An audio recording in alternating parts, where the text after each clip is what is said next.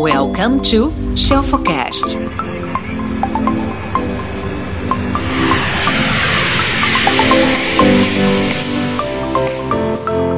Simbora para mais uma live, mais uma sessão aqui com você de mentoria, barra aula. A gente faz de tudo um pouco.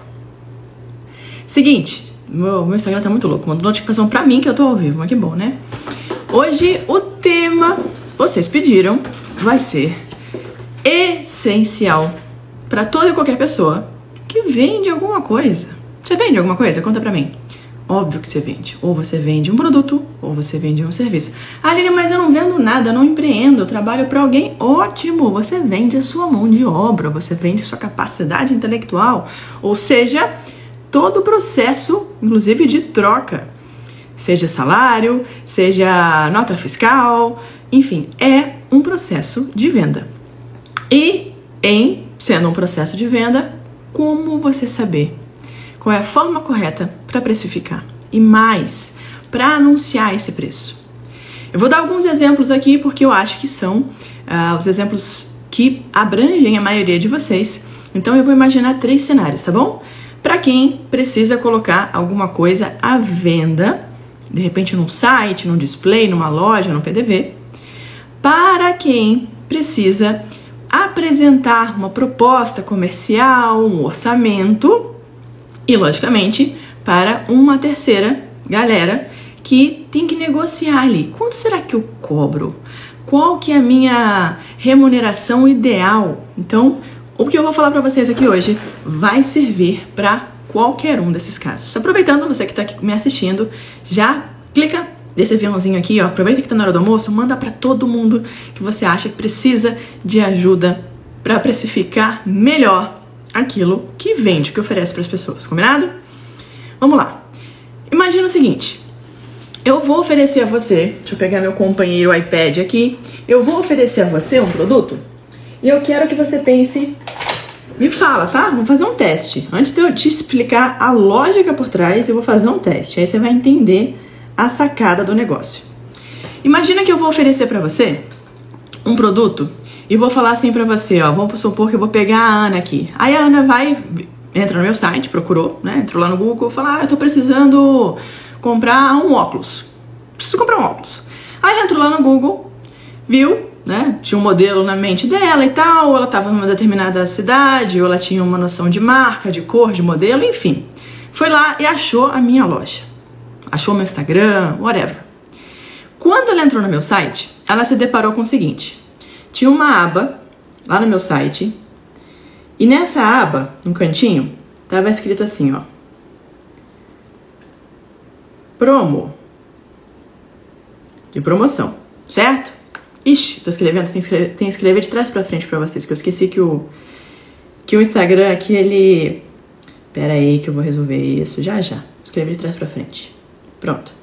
Aí eu entrei lá na. Você entrou no meu site e tinha uma aba assim, ó. Promoção. Promo. Ou ofertas, certo? Tinha essa aba lá, promo.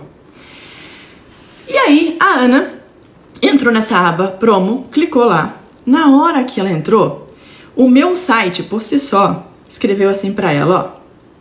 Mais vendidos mais vendidos. Gente, olha, a pessoa tá com um dedo machucado, escrevendo de trás para frente. Não tá fácil não, mas vamos que vamos. O importante é não desistir, ser perseverante. Perserve, perseverante. Mais vendidos. Tinha uma pré-seleção, sabe aquelas caixinhas quando você vai selecionar os produtos? Já tinha uma, uma pré-seleção lá. E tava escrito assim, ó. Mais vendidos. Essa pré-seleção já tava na caixinha de baixo. Opa, que eu escrevi S ao contrário. Pera aí. Deixa eu apagar.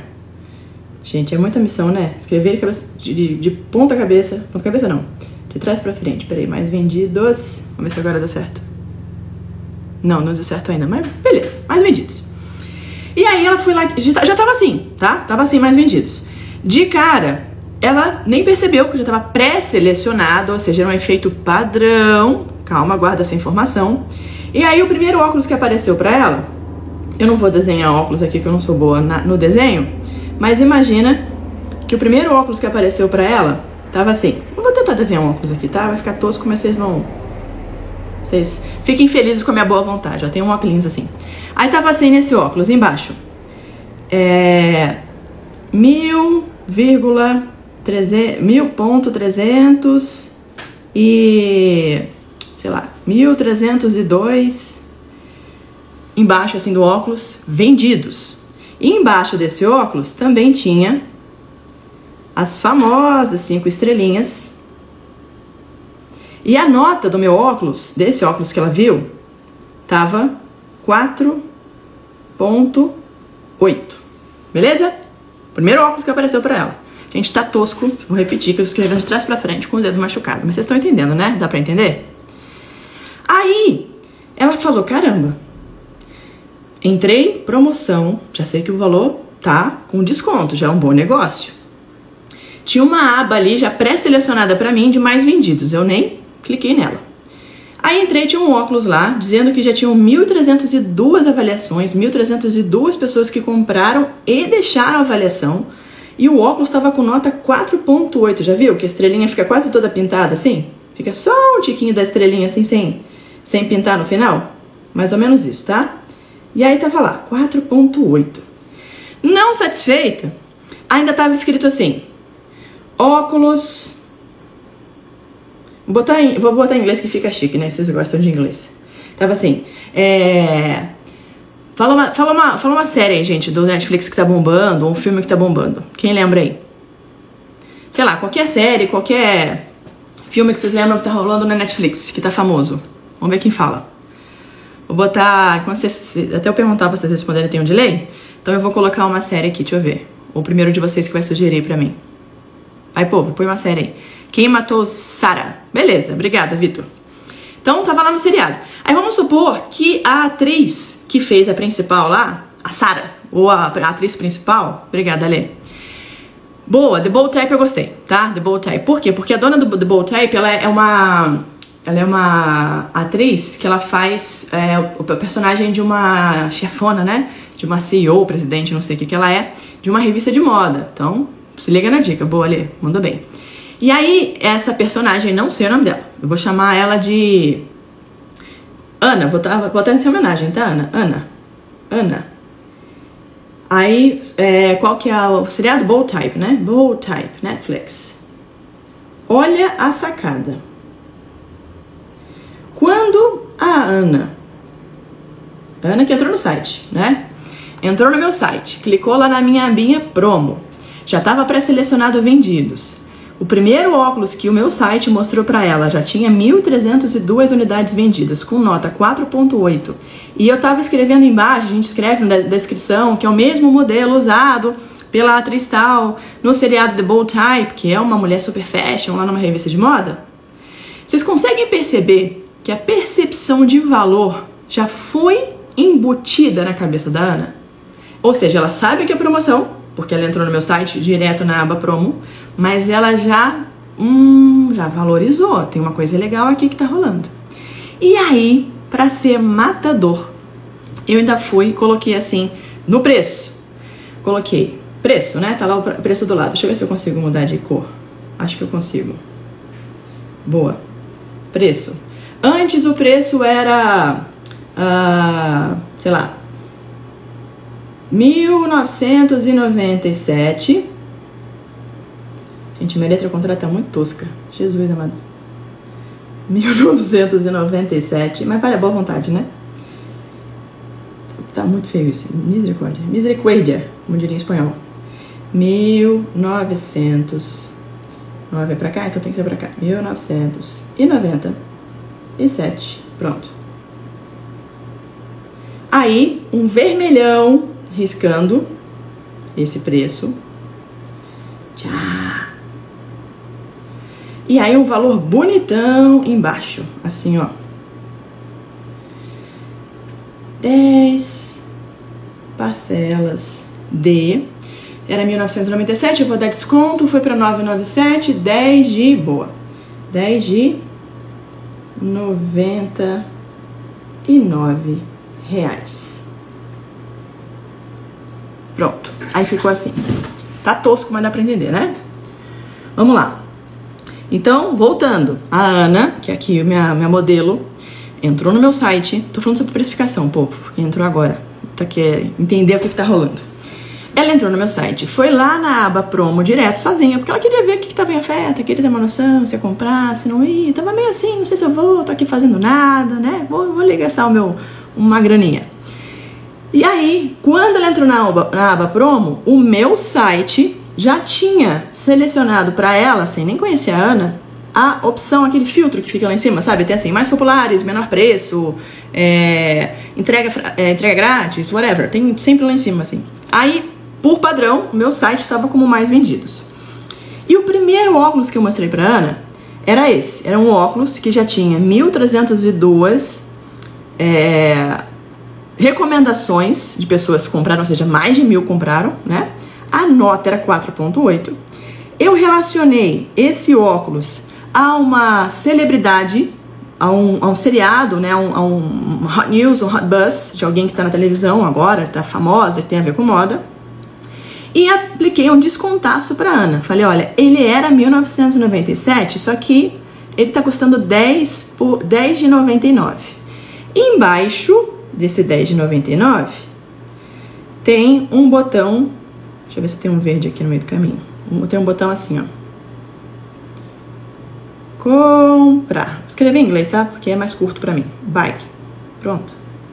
Buy. Olha o que aconteceu aqui. A Ana pode até olhar outros óculos no site, mas a chance dela ficar tentada a voltar para esse aqui é muito maior. E eu, malandramente, dona daquele site, dona daquela marca, já percebi que se esse aqui é o meu garanhão de vendas, é o meu campeão de vendas, é o meu produto que é mais vendido, que é mais famoso, está me dando uma margem final maior, seja porque eu tenho um volume de vendas com uma margem menor, ou seja porque a margem dele é boa mesmo, eu consigo aplicar isso aqui, e aí eu coloco um negocinho lindo, maravilhoso no meu site chamado Mapa de Calor e eu percebo que esse caminho que as pessoas fazem direto para o clicar aqui, ó, no buy, tá sendo muito rápido. A pessoa às vezes entra entrar no site e clicar no buy, tá levando, sei lá, 15 segundos. Eu falo, uau, é esse o óculos. Adivinha qual anúncio que eu vou rodar? Esse. Então, se você for entrar em outros sites, se for entrar no Facebook, se você for entrar no Google, se você for entrar no YouTube, se você for entrar em aplicativo que você não pagou a versão premium e tem anúncio lá, esse meu óculos aqui, meu bem, vai te perseguir. Esse Y parece uma runa. O que, que é runa? É uma moeda? A gente, poxa, colabora, velho. A pessoa não tá boa. Com dedo quebrado, escrevendo atrás pra frente. Esse óculos vai te perseguir. Onde você for, qualquer anúncio. Se você sair do meu site e não comprar, eu vou te perseguir. Onde você estiver indo, eu vou te perseguir e vou colocar esse, esse anúncio, eu vou colocar esse óculos, eu vou colocar esse óculos. E você vai comprar. Agora eu vou te explicar por quê que, que eu fiz aqui? Eu apliquei um monte de estratégia de preço, um monte de estratégia. Primeira coisa, eu coloquei para você uma opção gigante lá no meu site com a aba de promo. Por quê? Porque eu sei que quando eu anuncio para determinado segmento, a gente chama de target audience, para determinado público, não é aquele público que vai comprar talvez o lançamento, a peça única. Eu sei que esse óculos aqui, esse anúncio aqui, o objetivo desse meu produto é impactar uma audiência que gosta de comprar em promoção. Beleza? Então, já coloquei ele na aba promo, já coloquei na frente, porque meu produto tem isso.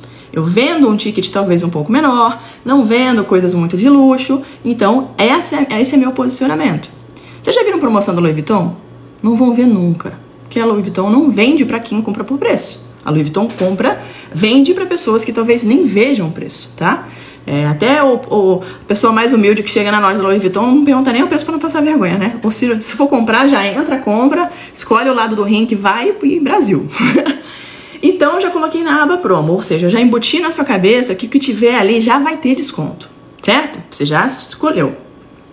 Esse segundo lance aqui, quando eu já deixo a aba dos mais vendidos pré-selecionada para você, é um efeito de ciência ou, ou economia comportamental, behavior economics, chamada default effect, ou seja, efeito padrão. O padrão é o deixar já pré-setada a aba mais vendidos. Mas Aline, por que, que você vai deixar a aba mais vendidos?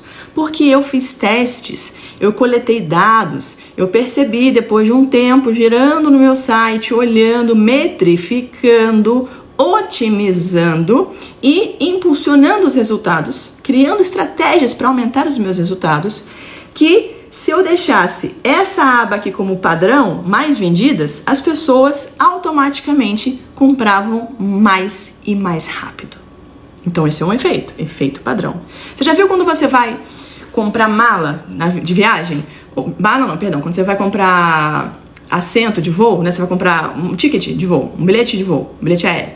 E aí às vezes já tá pré, tem aquela caixinha assim, já tá praticado ah, gostaria de assento é, confortável, assento plus, assento premium. Aí você tem que desticar aquilo ali. Já viu isso? Por quê? Porque malandramente a empresa já deixa aquilo como efeito padrão se a lei permitir, tá, gente? Tem certas práticas que são ilegais. Isso é contra a defesa do, do, do, defesa do consumidor.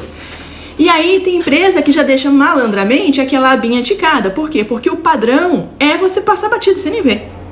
Ou quando você entra num site tá assim, eu gostaria de receber anúncios, eu gostaria de receber e-mails, eu aceito que o meu e-mail seja compartilhado com XYZ. Aquilo já fica padrão. Então é o famoso efeito padrão. Todo mundo faz isso. Todo mundo deveria fazer pelo menos, tá? Então meu efeito padrão foi colocar a aba mais vendidos. E aí aqui embaixo, o primeiro óculos que eu coloco aqui, adivinha? É óbvio que eu não tô rodando, tá uma confusão isso aqui, né? É óbvio que eu não tô rodando anúncios só desse óculos. Eu tô rodando um masculino para o público masculino. Eu estou rodando um óculos que pode ser unissex e é um óculos ah, com maior leveza.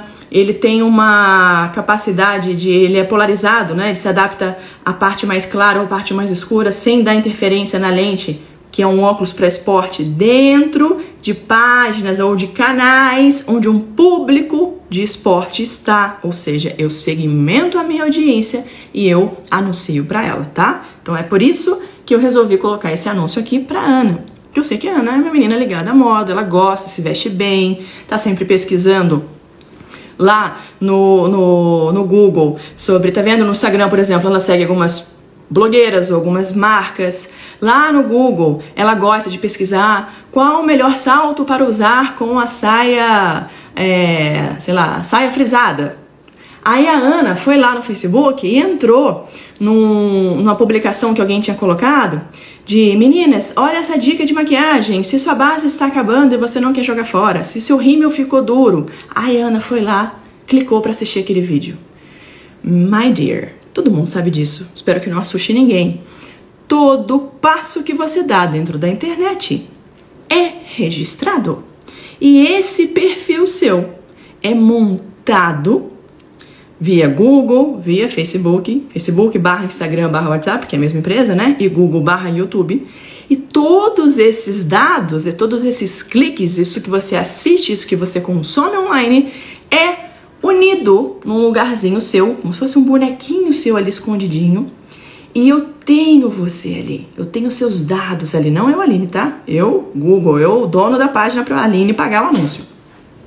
E aí, quando eu viro pro Google, eu falo assim: Google, ó, eu quero que você mostre esse anúncio para as mulheres que comprariam um óculos é, de moda atual, que tem a ver com, com, com a revista de moda, que tem a ver com beleza, que tem a ver com isso, que são mulheres de tal idade, babá. O Google pega, cruza o perfil, fala: opa, Ana, maravilha, pessoa perfeita para cair nessa isca aqui no site da Aline. Então, quando ela clicar lá no Google, óculos da Scarlett do seriado Bold Type, parará, adivinha quem vai aparecer?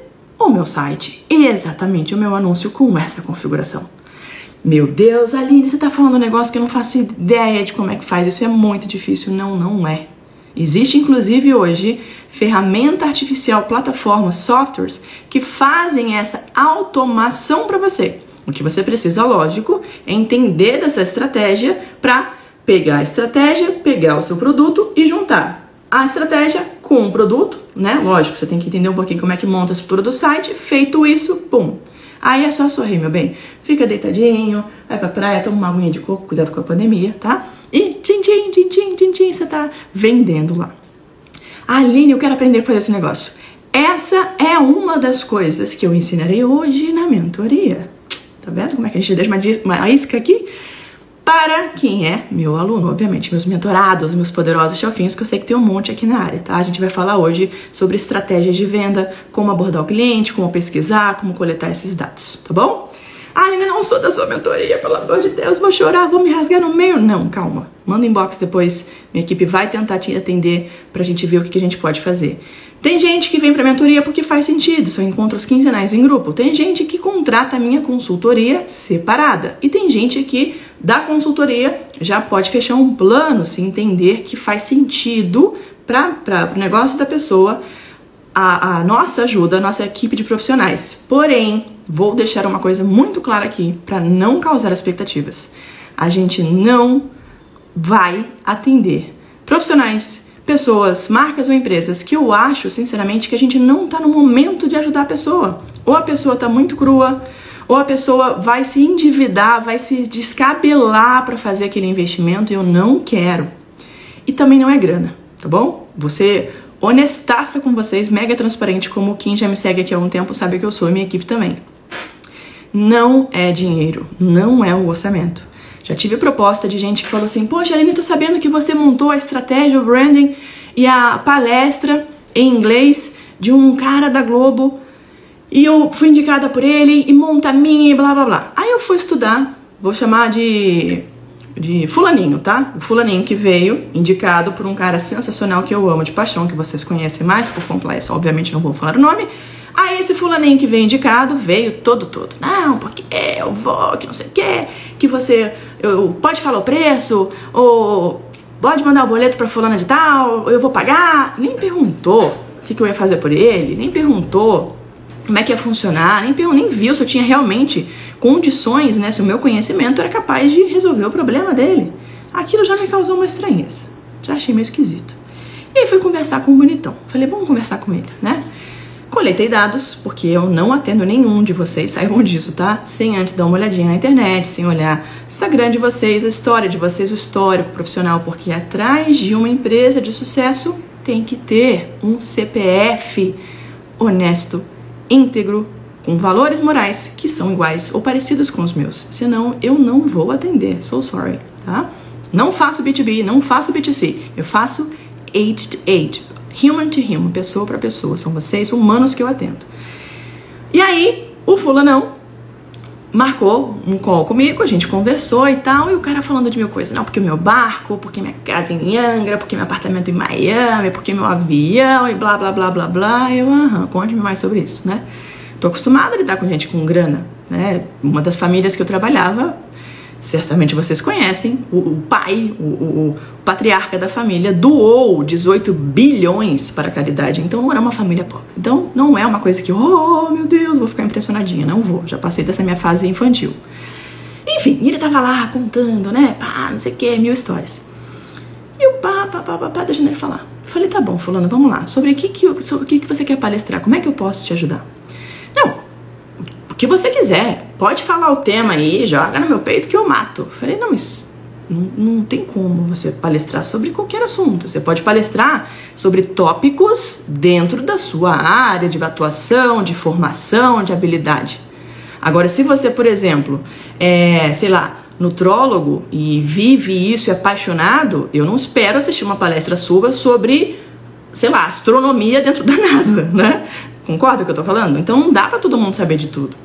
E eu comecei a sentir um pouco de desonestidade, de falta de verdade, falta de comprometimento daquele cara com a pessoa que estaria do outro lado para receber esse produto dele. E aí, meu amor, me desconecta. Desculpa, eu não entro numa coisa que eu não vejo honestidade, que você quer vender gato por lebre, ou que você quer fazer graça, ou que seu ego vem na frente, enfim, ou que você não vai realmente impactar e tocar as pessoas. Desculpa. Felizmente eu posso escolher os meus clientes, eu amo todos de paixão, apaixonada inclusive pelos projetos deles, sou honrada de tê-los ao meu lado. E aí virei para esse fulanão, falei: "Fulanão, você me desculpa, mas eu não consigo te atender Aí ele, mas como não? Pode escolher, falei pra você, vê aí, ó. Você pode ser palestra do TED. Se quiser que eu monte um evento do TEDx aqui na minha cidade, lá no interior de São Paulo, eu monto. pode falar dinheiro aí, pode, pode falar valor e tal. Eu falei, meu amor, olha só, você não tá entendendo, não é sobre grana. Não é sobre grana. Eu pensava em dinheiro, em oh, vou construir, quando eu tinha 15 anos, 16 anos. Mas mesmo assim, com muito valor, muita moralidade, muito caráter e muita honra. Não vai ser agora com 36 macaca véia que eu vou mudar a ordem dos fatores. Não vou botar carroça na frente do, dos bois, forget it. Aí ele, mas eu falando isso logicamente com muita diplomacia, né? Não, porque não sei o que, que eu não acredito que você não vai me atender. Eu falei que esse cara vai começar a encrencar pra mim, quer saber? Vou inventar uma desculpa esfarrapada. Sei lá, vou falar da minha agenda, porque não é mentira, né? Não é uma desculpa, é real. Falei, olha, você me desculpa, eu acho que vai exigir um pouco mais de tempo, ou de preparo, ou de estudo de mercado, e não acho que a gente vai ter uma boa relação. Então eu sinceramente prefiro não te atender. Cara, esse cara virou no giraia. Uau! E não sei o que Ei, vai lá, quem você tá pensando que você é para falar não pra mim? Meu bem, aí mesmo que eu falei, sabe quando é que eu vou te atender bonito? Talvez numa outra encarnação, porque nessa, com a tua postura, com a tua é, é, desonra, né? Já comigo, imagina com um cara que fosse contratado para dar palestra, percebe? Ou com um coitado do, do cara que tivesse sentadinho lá para assistir. Pelo amor de Deus, só ia sair asneira da cabeça dele. Ou coisas que não são reais, que não vão transformar. Não vendo milagre. Se você falar para mim, Aline, monta minha palestra, qual que é o tema? Como ficar milionário em uma semana? Fala, pelo amor de Deus, né? É um, é um brinquedo, é um joguinho? É tipo banco imobiliário? Aí a gente vai fazer. Agora, real não é. Se você descobrir, me conta primeiro. Aí se der certo eu conseguir re replicar isso, eu vou fazer todo mundo que eu preciso e que amo e que eu tenho carinho ficar milionário. Mas enfim, tô te contando tudo isso. Já até perdi o fio da merda, por que eu entrei nessa história? Não sei o que, que vocês lembram né, do, que, do que. Como é que eu liguei isso aqui? Mas enfim, ah, lembrei. É sobre. sobre pessoas que mandam inbox pra gente, ou mandam mensagem, ou entram em contato comigo e pedem, Aline, mas olha, ajuda a gente e tal. Gente, e eu falo não para muita gente, não se chateie, tá? Não é por questão de desonra ou desonestidade sua, é porque às vezes eu acho que eu vou te atrapalhar mais te vendendo um produto do que te ajudando. Talvez você já esteja com a cabeça focada em outras coisas, ou eu posso te ajudar até aqui, ó, de graça, não precisa pagar nada, tá? A sua forma de pagamento, a sua contribuição comigo, sabe qual é? Se você gostar desse vídeo, compartilhar para alguém. Com alguém, se você gostar desse vídeo, achar que fez sentido, que alguém pode se, se, se fortalecer ou se beneficiar de me ouvir aqui, falando todos os dias de meio-dia, indique um amigo seu. Isso para mim já é pagamento, tá maravilhoso. No momento correto, da sua vida, do seu negócio, da sua história, aí sim você vem para mim e vai ser um prazer te atender, tá bom? Então, é, se alguém por um acaso mandar mensagem, não se chateie se eventualmente a gente falar não ou deixar você ali, talvez meio que em stand-by, tá bom? Bom, vamos lá, voltemos para cá. E aí, é, esse anúncio aqui, já esqueci de novo qual foi a pegada que eu fiz. Ah, sobre a mentoria. Se você quiser aprender a fazer isso aqui, tá? Se você quiser aprender a fazer isso aqui, eu posso te ajudar, tá bom? Vou ajudar hoje na mentoria. É, e aí, aqui dentro dos mais vendidos, quando a pessoa entrou, por quê? Porque eu segmentei, eu sei exatamente quem que é o peixinho que vai morder aquela isca, né? Eu não vou colocar minhoca pro tubarão, também não vou colocar sardinha pra manjubinha, não vai funcionar. Então eu tenho que colocar a isca certa, no mar certo, no momento certo, pra pessoa certa, senão é um desperdício de dinheiro. Tem gente que gasta rios de dinheiro em anúncio, não converte nada. Tem gente que coloca centavos, gente, sério, centavos de anúncio e vende. Porque tem milhares de fatores, lógico, mas a segmentação, a target audience é a bam bam bam dos números ali. Tá bom? Boa, isso aí, Jaque. Bom, dito isto, aí, quando a minha querida Ana, obrigada, tá, Ana, por ser meu exemplo aqui, entrou, e eu já sei que ela vai comprar porque ela vai gostar desse óculos aqui, eu já apliquei outro efeito aqui. Qual que foi? Efeito do desconto. Só que eu não coloquei aqui para vocês que embaixo desse desconto eu vou escrever assim, somente ou sei lá, últimas peças, ou última unidade, ou aquele ticking clock, aquele reloginho, já viu? O site da Amazon tem. 15 minutos, 14,59, 14,58, 14,57. Por quê? Quando eu coloco um valor alto e depois um valor baixo, eu faço o que a gente chama de ancoragem, ou seja, eu preseto na sua mente um número maior e depois eu te mostro um número menor. Um número maior versus um número menor contrastam Qual que é a sacada? Você vai achar o menor automaticamente pequeno. Pequeno comparado ao quê? Ao outro número maior que está ali. E esse efeito aqui embaixo, que eu te falei que eu posso colocar um reloginho dizendo que últimas unidades ou um reloginho mesmo ticking clock é o famoso gatilho da escassez. Ou seja, nossa, eu preciso comprar porque senão vai acabar. A gente tem um problema muito grande com perda, né? Ser humano. E o relógio também cria na sua cabeça uma coisa chamada urgência oculta, ou seja, ou você compra ou você compra. Você nem tinha pressa para comprar, você estava só olhando. Só que quando eu coloco um reloginho ali, você fala: caramba, eu tenho que comprar, eu tenho que comprar, é agora. Pega o cartão de crédito sai correndo. Já viu isso? Vai comprar, sei lá, ingresso pro cinema, hotel faz muito isso, né? Você vai fazer a reserva, meu Deus, eu vou perder esse quarto. Aí aparece um pop-up assim. Último é, quarto reservado na última hora, último quarto disponível. Você sai igual um louco. Gente, fala assim não. Todo mundo cai, até eu que sei que isso é efeito do site, eu caio. Porque a grande sacada é, você não tem como saber se aquilo é real ou se não é. Pode realmente ser que o site esteja falando aquilo para você porque de fato são as últimas unidades ou o booking porque é o último quarto disponível. Mas pode não ser. Na dúvida, se você quer muito, o que, você vai fazer? Você vai sair igual um louco, desaforo, desembalado, catar o cartão de crédito da mãe, do irmão, do marido, da, da noiva, do vizinho, do padre, para poder comprar o um negócio, tá? Porque isso funciona. Bom, falado isso, aí eu venho para aqui para baixo. Repara, ó, gente tá um, um par de euros aqui, né? Deixa eu apagar aqui em cima. Jesus amado. Repara que aqui embaixo quando eu coloco assim, ó, de 1997 grandão para 10 de 99, olha o que aconteceu. A sua percepção é que 1997, que são quatro dígitos, estou falando de quase dois mil reais, viraram dois dígitos. Dois dígitos. Ah, Aline, mas 99 eu sei que são 10 de 99. Não sabe, não. O seu cérebro racional, seu neocórtex, ele sabe. Mas quem compra, meu amor, é o límbico. É ele que manda nos Paranauê, tá? Então ele vai associar 99, ele não vai associar um 997. E, obviamente, tem mais uma coisa. Aline, mas por que 99? Essa história de 99 é real? Será que isso funciona? Por que não 100?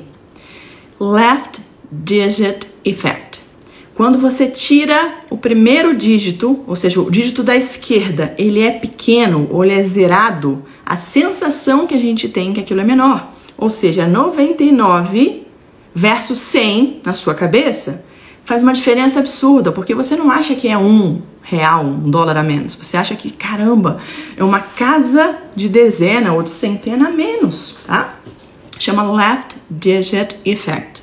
E mais, Coloquei um botãozinho aqui embaixo, que eu não vou conseguir porque eu não sou tão hábil assim, com o nome Buy e de preferência uma mãozinha animadinha assim, com clique, clique, clique. Sabe por quê? Gente, olha que loucura. Isso aqui, um cara que eu amo de paixão, chamado Nick Colenda, que é um mestre na, na, na, na mentalidade é, persuasiva para preço, ele fala o seguinte: já foi é, pesquisado, já foi cientificamente provado, depois eu trago até os dados para os mais pragmáticos e desconfiados aqui, que o nosso cérebro ele associa imagens a ações dentro do nosso corpo. Então, se você olha para um botão e esse botão tem uma mãozinha clicando assim, o estímulo cerebral é para o teu braço, para o seu braço e no mouse e fazer clique, clique, clique. Aline, pelo amor de Deus, tá tudo explicado. É isso então, por isso que eu compro um monte de coisa na Amazon. É. Então, antes de você entrar na Amazon, minha sugestão, coloca um orçamento do lado, posso gastar isso, deixe um cartão com limite ou já vá blindado, tá? Para você não, não cair na, na, nas pegadinhas. Patidinho, chama Nick Colenda. Nick Colenda, vou escrever aqui. Nick Colenda. Gente, o Nick é um cara gênio, gênio, gênio. Tem cada material, cada artigo, cada livro dele absurdamente bom. Só que o Nick, ele não é fã do Instagram. Se vocês procurarem no Instagram aqui, acho que tem quatro publicações dele, tá? Forget it. Ele não é autoridade no Instagram. Mas o bicho é sinistro em design thinking, em persuasão das cores, persuasão das fontes, persuasão de técnica, de página de venda, surreal, tá? Mega, mega recomendo. Bom, feito isso, aqui embaixo, aí eu tenho mais um negocinho aqui chamado prova social. É aquela máxima, meus queridos e minhas queridas. Você vai até uma cidade. Chegou até a rua dessa cidade. Você tá sem celular, enfim, não quer pesquisar na internet. Aí você olhou, tem uma rua, imagina que a gente não tá vivendo a pandemia, tá? Um mundo de Nárnia aqui, feliz, que oremos, voltaremos para ele. E aí você olhou para essa rua, tem um monte de restaurante. Desse monte de restaurante, um tá animado, tem música, papapá, e tem mais quatro ou cinco pessoas na porta esperando. Mas o restaurante é grande, então vai andar rápido a fila, tá? Mas tem gente na porta. E o saguão tá cheio. Movimento, garçom pra lá e tal, as pessoas estão sorrindo, blá blá blá. E nos outros restaurantes, tem o garçom e uma mosca só, não tem mais nada acontecendo. Sabe aquela plaquinha aberta, mas até mexendo assim com o vento na rua? Imagina já essa cena, dramatiza o negócio. O que, que o seu cérebro bonitão faz sem pensar, sem pestanejar? Ele vai direto no restaurante que tem as pessoas. Aline, espera aí, eu nem conheço essas pessoas. Como é que eu sei que o restaurante é bom? Prova social. A gente vai pela maioria. Se as pessoas vão, significa que, hum, interessante. Eu acho que se aquele restaurante ali é conhecido, alguém já tá dando depoimento, né, automático ali que tá na porta esperando, eu acho que o negócio é bom, então eu vou. Ou seja, outras pessoas mostram pra gente, mesmo que a gente não conheça essas pessoas, que algum produto é bom, que algum restaurante é bom. Por isso que vocês, por exemplo, dão audiência para pessoas que têm muitos seguidores no Instagram. Você fala, cara, essa pessoa deve ser autoridade no assunto. Por quê? Porque tem muita gente seguindo. E às vezes nem é isso, né? Mas enfim, às vezes acontece, tá? E quando eu coloco para você aqui no site que 1.300 e poucas pessoas compraram e a nota tá 4.8, você vai falar: "Ah, não é possível". Eu tava até com uma duvidazinha de hum, acho que é furada, cilada Bino, ou não vai chegar, ou esse site não é de confiança, ou então esse produto é uma porcaria, a primeira vez que eu for pra praia ele vai ficar escuro, não vai dar certo. Só que quando eu vejo um monte de gente dando recomendação positiva, eu tô fazendo, tô fazendo os luz, vocês perceberam, né? Quando eu faço o joinha, pós o dedo. E dando uma nota alta, e tem até site que tem até depoimento da pessoa, né, dizendo o que ela achou, cara, você automaticamente você fala, putz, é bom. Você nem viu você nem viu o produto, tá? Feito tudo isso, a chance da senhorita Ana, muito obrigada, não sei nem se você tá aqui ainda depois de eu ficar falando meia hora. ela vai comprar esse site, meus queridos e minhas queridas. Ela nem vai olhar e vai sair feliz da vida. Eu digo mais, a chance é que ela ainda compartilhe com as amigas no WhatsApp. Amiga, olha que maravilhoso o óculos que eu comprei. Nem conhece a série. Aí ela vai lá na série do Netflix, ajuda até o Netflix. Aí a Netflix vai lá, ela entra no Netflix, assiste o seriado, o óculos chega, ela fica maravilhosa. Posta a minha loja quando o óculos chega na casa dela, porque ela amou o óculos, foi um descontão, 50% de desconto, e ela nem percebeu que ela caiu na minha armadilha, tá? Armadilha no bom sentido, tá, gente? Isso aqui pode ser uma faca de dois gumes ou uma faca de dois legumes. Você pode usar isso pro bem ou você pode usar isso pro mal. Espero sinceramente que ninguém use pro mal, mas infelizmente sabemos que existe. Tem gente que vende gato por lebre e vende fantasias e promessas. Mas quero que você tenha isso na sua mente. Para precificar, coloque efeitos de economia comportamental, vieses cognitivos que ajudam o teu cliente a tomar aquela decisão mais rapidamente. Porque você sabe que seu produto é bom, você sabe que faz sentido ele pagar aquele valor, você sabe que ele vai curtir, ele é a pessoa para comprar, é o público correto, o óculos está na moda, é legal mesmo, as pessoas estão curtindo a venda. Por que não usar dessas estratégias, tá bom? Não é à toa que o senhor Jeff Bezos está em número um. Mas além disso, Aline, tá bom, agora eu entendi, beleza, o meu produto e tal, tal, tal. E aí tem mais coisas, tá? Que é importante vocês saberem. Supondo que você quer vender um. Já falei de produto, né? Vamos falar agora que alguém vai vender serviço. Vamos pegar aqui, ó, limpeza de sofá SP. Vou pegar você para Cristo, tá? Vamos lá. A limpeza de sofá SP tem um produto lá na, na empresa dela, ou dele, não sei se você é mulher ou homem, me perdoe. Tem um, um produto lá na, nessa empresa, é, limpeza de sofá SP, que é um produto meio serviço. Qual que é a sacada? Eles têm uma margem muito maior quando eles conseguem ir até a residência do cliente. Por quê? Porque chega lá, eles tinham oferecido para fazer a limpeza do sofá.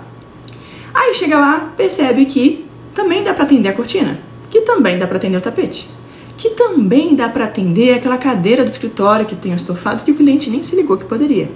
Então, o que, que limpeza de sofá SP quer fazer? Quer conseguir ir até a residência daquele cliente em potencial dela, porque ela sabe que chegando lá, limpando o sofá dentro da casa da pessoa, tem mais chances dela fazer mais serviços. Já aproveita a ida, já aproveita que o cliente está ali, está disposto a pagar e tal. Vai ver o resultado na hora, bingo, né? Você consegue associar. Mas como é que você anuncia isso, Aline? Como é que eu anuncio isso para a pessoa? Uma possibilidade dentro do seu site é você pode colocar, vamos supor que o serviço de limpar o sofá me, me corrija, tá? Limpeza de sofá SP, se eu estiver falando besteira.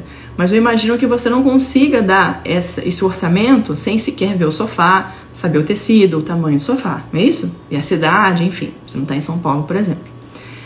Então, vai ficar difícil você colocar lá no seu site. Ah, a limpeza de sofá custa 100 reais. Porque, poxa, só se for um sofazinho que mora talvez no bairro do lado. Mas imagina, o cara mora, sei lá, em Poá, Suzano, mora em Arujá, mora em Santa Isabel e você está em Parelheiros, sei lá. Ou você está em Birigui, né, dona Letícia? Então, então dá para você colocar o preço da limpeza de sofá. Qual que é a sacada? Você pode anunciar a limpeza do sofá? Deve. Como? Antes e depois. Antes e depois. Põe a foto do antes, põe uma foto do depois. Mas você não vai anunciar a limpeza do sofá. Você vai anunciar o quê? Um produto que você usa para fazer a limpeza. Meio que faça você mesmo. Do lado desse produto, você vai fazer o quê? Você vai fazer um bundle pricing. Produto, clientes que compraram esse produto, ou seja, essa, essa, esse spray, também compraram essa escovinha. Ou clientes que compraram esse spray também compraram esse hidratante para couro. Sei lá, bundle, tá? Então você vende uma coisa conectada com a outra. Qual que é a sacada? A tua pegada, o teu objetivo não é vender só o produto para o sofá. A sua pegada é vender o serviço. Mas quando um cliente dá sim para você, quando ele testa algum produto seu, quando ele testa algum serviço seu, quando ele percebe que ele te deu um voto de confiança, que você tem idoneidade naquilo que você está entregando, a chance de você oferecer coisas maiores, de ticket maior, são absurdamente maiores. Tá bom? Então você pode perfeitamente fazer isso. Vende um produto, pode fazer um bundle para você aumentar o ticket ali e quando a pessoa fizer contato com você, porque ela vai cair na sua caixinha, né, no seu CRM, espero eu que você tenha, de, de, produto, de clientes, liga para a pessoa e pergunta. Agora, liga ficou bom, ó, deu certo. Eu já tô no, no inglês aqui, tá triste esse negócio, gente. É, liga pra pessoa e oferece pra ela. Fala, fulano, tudo bem? Eu vi que você mora no bairro tal, na cidade tal. A gente também pode até aí, se você quiser, fazer uma demonstração. Pede pra pessoa de repente mandar foto, falar quantos sofás ela tem na casa dela. Vou falar pra vocês o que aconteceu aqui. Aqui, na minha meu de residência, é, tinha um sofá que tava bem sujo. Tava bem sujo, bem sujo, bem sujo. E tá, não, não era sofá não, desculpa, era cama. Tava incomodando a Camila. Não quero a cama suja, quero limpar, blá blá. O que, que ela fez? Achou uma empresa que fazia higienização. Na verdade, nem foi ela, né? Foi a assessoria dela. Achou uma empresa. A assessoria chegou aqui, olhou e falou: hum, tem uma cama aqui, mas tem outra cama ali, tem outra cama ali, tem outra cama ali. Camila, ou falou pra falar na verdade, em vez de eu te cobrar X para fazer uma cama, eu posso te dar um descontão e eu faço as quatro. O que, que você acha? Hum, óbvio, né? Já tá aqui? Limpa aí, deixa eu ver.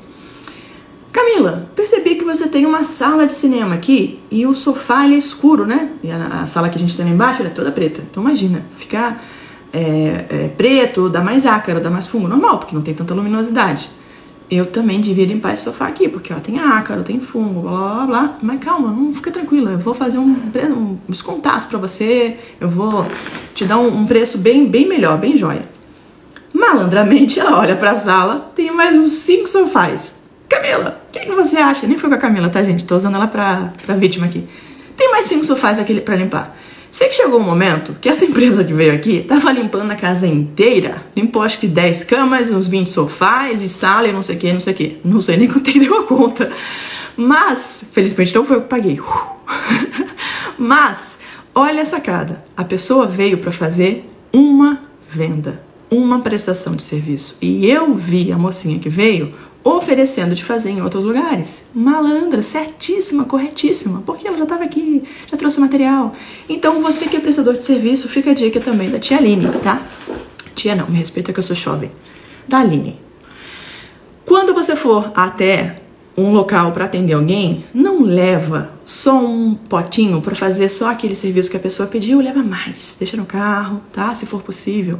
Poxa, eu vou fazer, sei lá, sobrancelha, vou fazer os cílios na, na minha cliente tal. E ela mora num prédio, ela mora numa casa que tem outras mulheres. Leva mais. De repente você consegue fazer também, tá bom? Aproveita a viagem.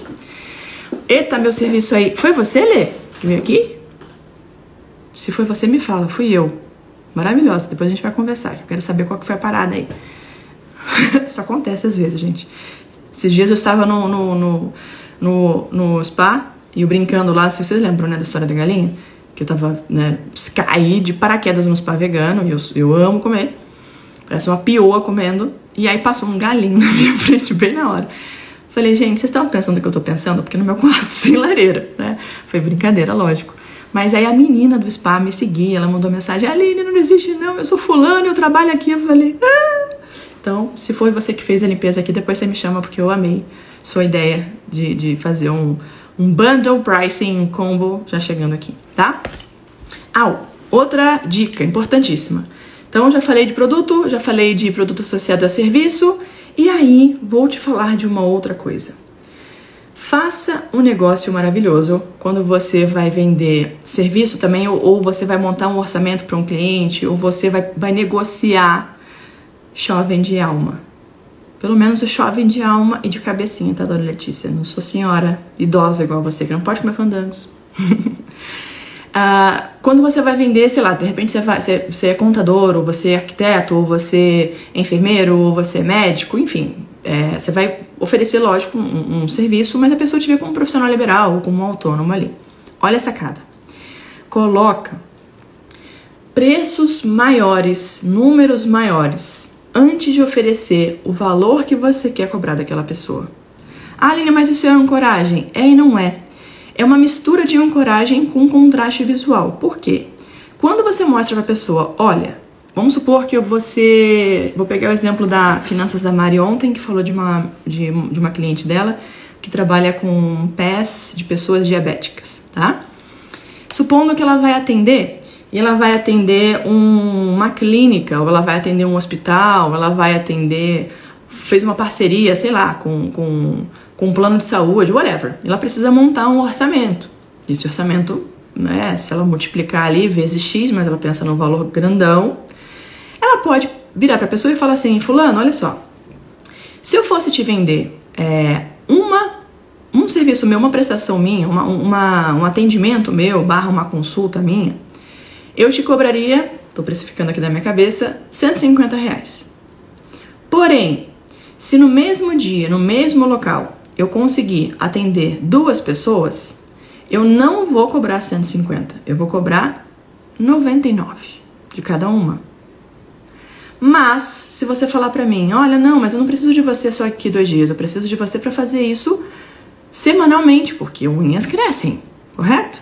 Ah, então tá bom. Então, se você fizer um pagamento recorrente, ou seja, você fizer um, um, um valor comigo de um pacote, eu posso oferecer para você o seguinte: em vez da pessoa pagar 99 ou te cobrar 99 por, por pessoa, eu vou te cobrar tem que fazer esse cálculo, tá, gente? Estou inventando aqui para vocês só para ilustrar.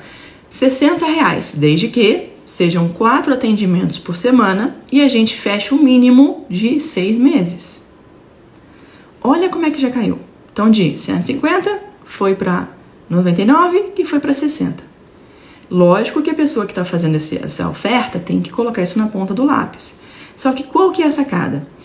A pessoa tem que ver se aquilo compensa, mas o grande lance é ela conseguir falar para a pessoa que vai contratar que ela consegue fazer um preço menor se for um combo, se for um super pacote, mas a entrega ela vai colocar alguns critérios. Olha, eu só consigo atender aí de segunda, quartas e sextas. E as pessoas que você for trazer para mim, Você tem que estar entre horário tal e horário tal, tudo bem? Senão eu não vou conseguir. E a pessoa que vai contratar vai falar, joia, eu quero. Então tá bom, beleza. Maravilha. E aí o que, que pode acontecer? Pode ser que ela tenha oferecido né, uma média, sei lá, de 100, são 100 pessoas que vão fazer esse serviço. 60 reais por semana. Ah, 120, 240 reais por mês por paciente. 240 reais ao longo, vamos botar 5 meses para ficar fácil, tá? Ao longo de 5 meses, 1.200 reais versus vezes 100, 1.200 com dois zeros do lado, tenho 120 mil. Olha essa cada. 120 mil reais que você planilhou para mostrar para uma pessoa que vai contratar você por seis meses, para você ir segunda, quarta e sexta e ficar lá à disposição para os pacientes virem até você e você fazer o atendimento. Lógico que você tem limites. Você vai colocar, sei lá, eu consigo atender seis pessoas por dia, dez pessoas por dia. Percebeu? É muito comum a gente fazer isso para faculdade, para academia, para empresa, para evento, ou seja, você coloca um pressão que seria o preço unitário, coloca, se fosse um desconto, uma coisa é, aleatória, e você põe um precinho pequenininho, mas você coloca um clube de assinatura, você coloca uma recorrência. Por que, que você vai fazer isso, Aline? Será que não é melhor eu deixar minha agenda livre e aí eu tenho toda segunda, quarta e sexta livre para fazer com quem eu quiser? Depende, é você que vai me falar. Se sua agenda está muito cheia, e você ganha mais segundas, quartas e sextas com o teu valor de 150 que é o valor cheio, esquece o que eu falei. Não tá mais aqui quem falou. Mas se você quer dar volume ao, a tua, a tua, a teu caixa, porque você não está conseguindo correr tanto atrás de cliente assim, faça isso. Pode ser uma vez por semana, duas vezes por semana, ou sei lá, alguma coisa online, né? Ou coloca uma equipe com você e aí você pode terceirizar e montar uma equipe, levar esse profissional e você paga um percentual para ele. Mas é uma forma, meu amor, de você ter uma grana recorrente no teu caixa, tá? Então eu sei que eu tenho um fluxo recorrente ali que no próximo, nos próximos três meses, nos próximos seis meses, nos, nos próximos dez meses, eu sei que eu tenho condições, a minha empresa está sadia para comprar insumos para eu continuar trabalhando. Eu sei que meu prolabore naqueles meses, ainda que eu adoeça, espero que você não adoeça, mas ainda que você adoeça, ele já está garantido, vai diminuir, porque talvez você tenha que pagar uma outra pessoa para prestar aquele serviço. Mas conseguir perceber, você já tem uma, uma, uma previsão de caixa, tá bom? Aline, eu cobrei um valor de um projeto, coloquei do lado que daria 40% e depois menor o valor final, que era o valor que eu queria. Zopa, o cliente pagou sem pedir desconto. Muito bom, Bebel. Congrats. Zopa, na verdade, que a, que a Bebel tá falando maravilhosa aqui, que já aplicou, é o Zone of Possible Agreement. Em português é parecido, né? Zona de possível acordo. Você que me pagar 100, eu quero te cobrar 200. Aí o que, que a gente faz? Eu entro numa zona que você não pague nem 100 e eu nem te cobro 200. De repente 150. Pode ficar bom para você, pode ficar bom para mim, tá? Essa zona. Última dica, antes de eu chamar um de vocês aqui. É, isso é importantaço que eu vou falar agora para quem vende. Dudu, tá na área aí? É, para quem vende produtos que às vezes o concorrente vende mais caro. E você fala, poxa vida, cara, como é que eu vou competir com o concorrente? Como é que eu vou competir com o fabricante? Porque isso aqui é mais caro para mim, ou o insumo é maior. Olha a sacada, Dudu. Quando você pega um produto seu que você quer vender ele, ou porque ele tá, pode estar estocado ali, tá, não tá vendendo, não tá fluindo, você quer dar vazão naquele produto. Ou porque você sabe que é um produtaço, tá na moda, a galera tá super pesquisando sobre aquilo ali, mas você não consegue ser competitivo com aquele valor, o que, que você pode fazer? Você vai pegar aquele produto, e você vai reduzir o máximo que você puder, sem sangrar o teu caixa, quase encostando, quase encostando no teu valor de custo. Por quê? Quem manja, quem entende essa, essa pegada. Por que, que eu vou fazer isso? Então eu vendo 100 produtos no meu, na minha loja ou na minha empresa, mas eu vou pegar um que eu quero muito vender, porque ele está super procurado, mas eu não consigo colocar um valor competitivo, uma magalu da vida, porque eu não compro 10 mil de uma vez só. E aí eu vou e coloco esse valor, eu puf, despenco ele. Reúno minha galera, minha equipe e falo: olha, o valor disso aqui agora vai colar aqui, quase no, mínimo, mínimo do mínimo do mínimo que eu posso, para não ter prejuízo, lógico. Mas eu vou arrancar o máximo que eu puder. Dependendo da estratégia, você pode ser até mais agressivo, tá? Você pode até colocar prejuízo naquele. Por que, que você vai fazer isso?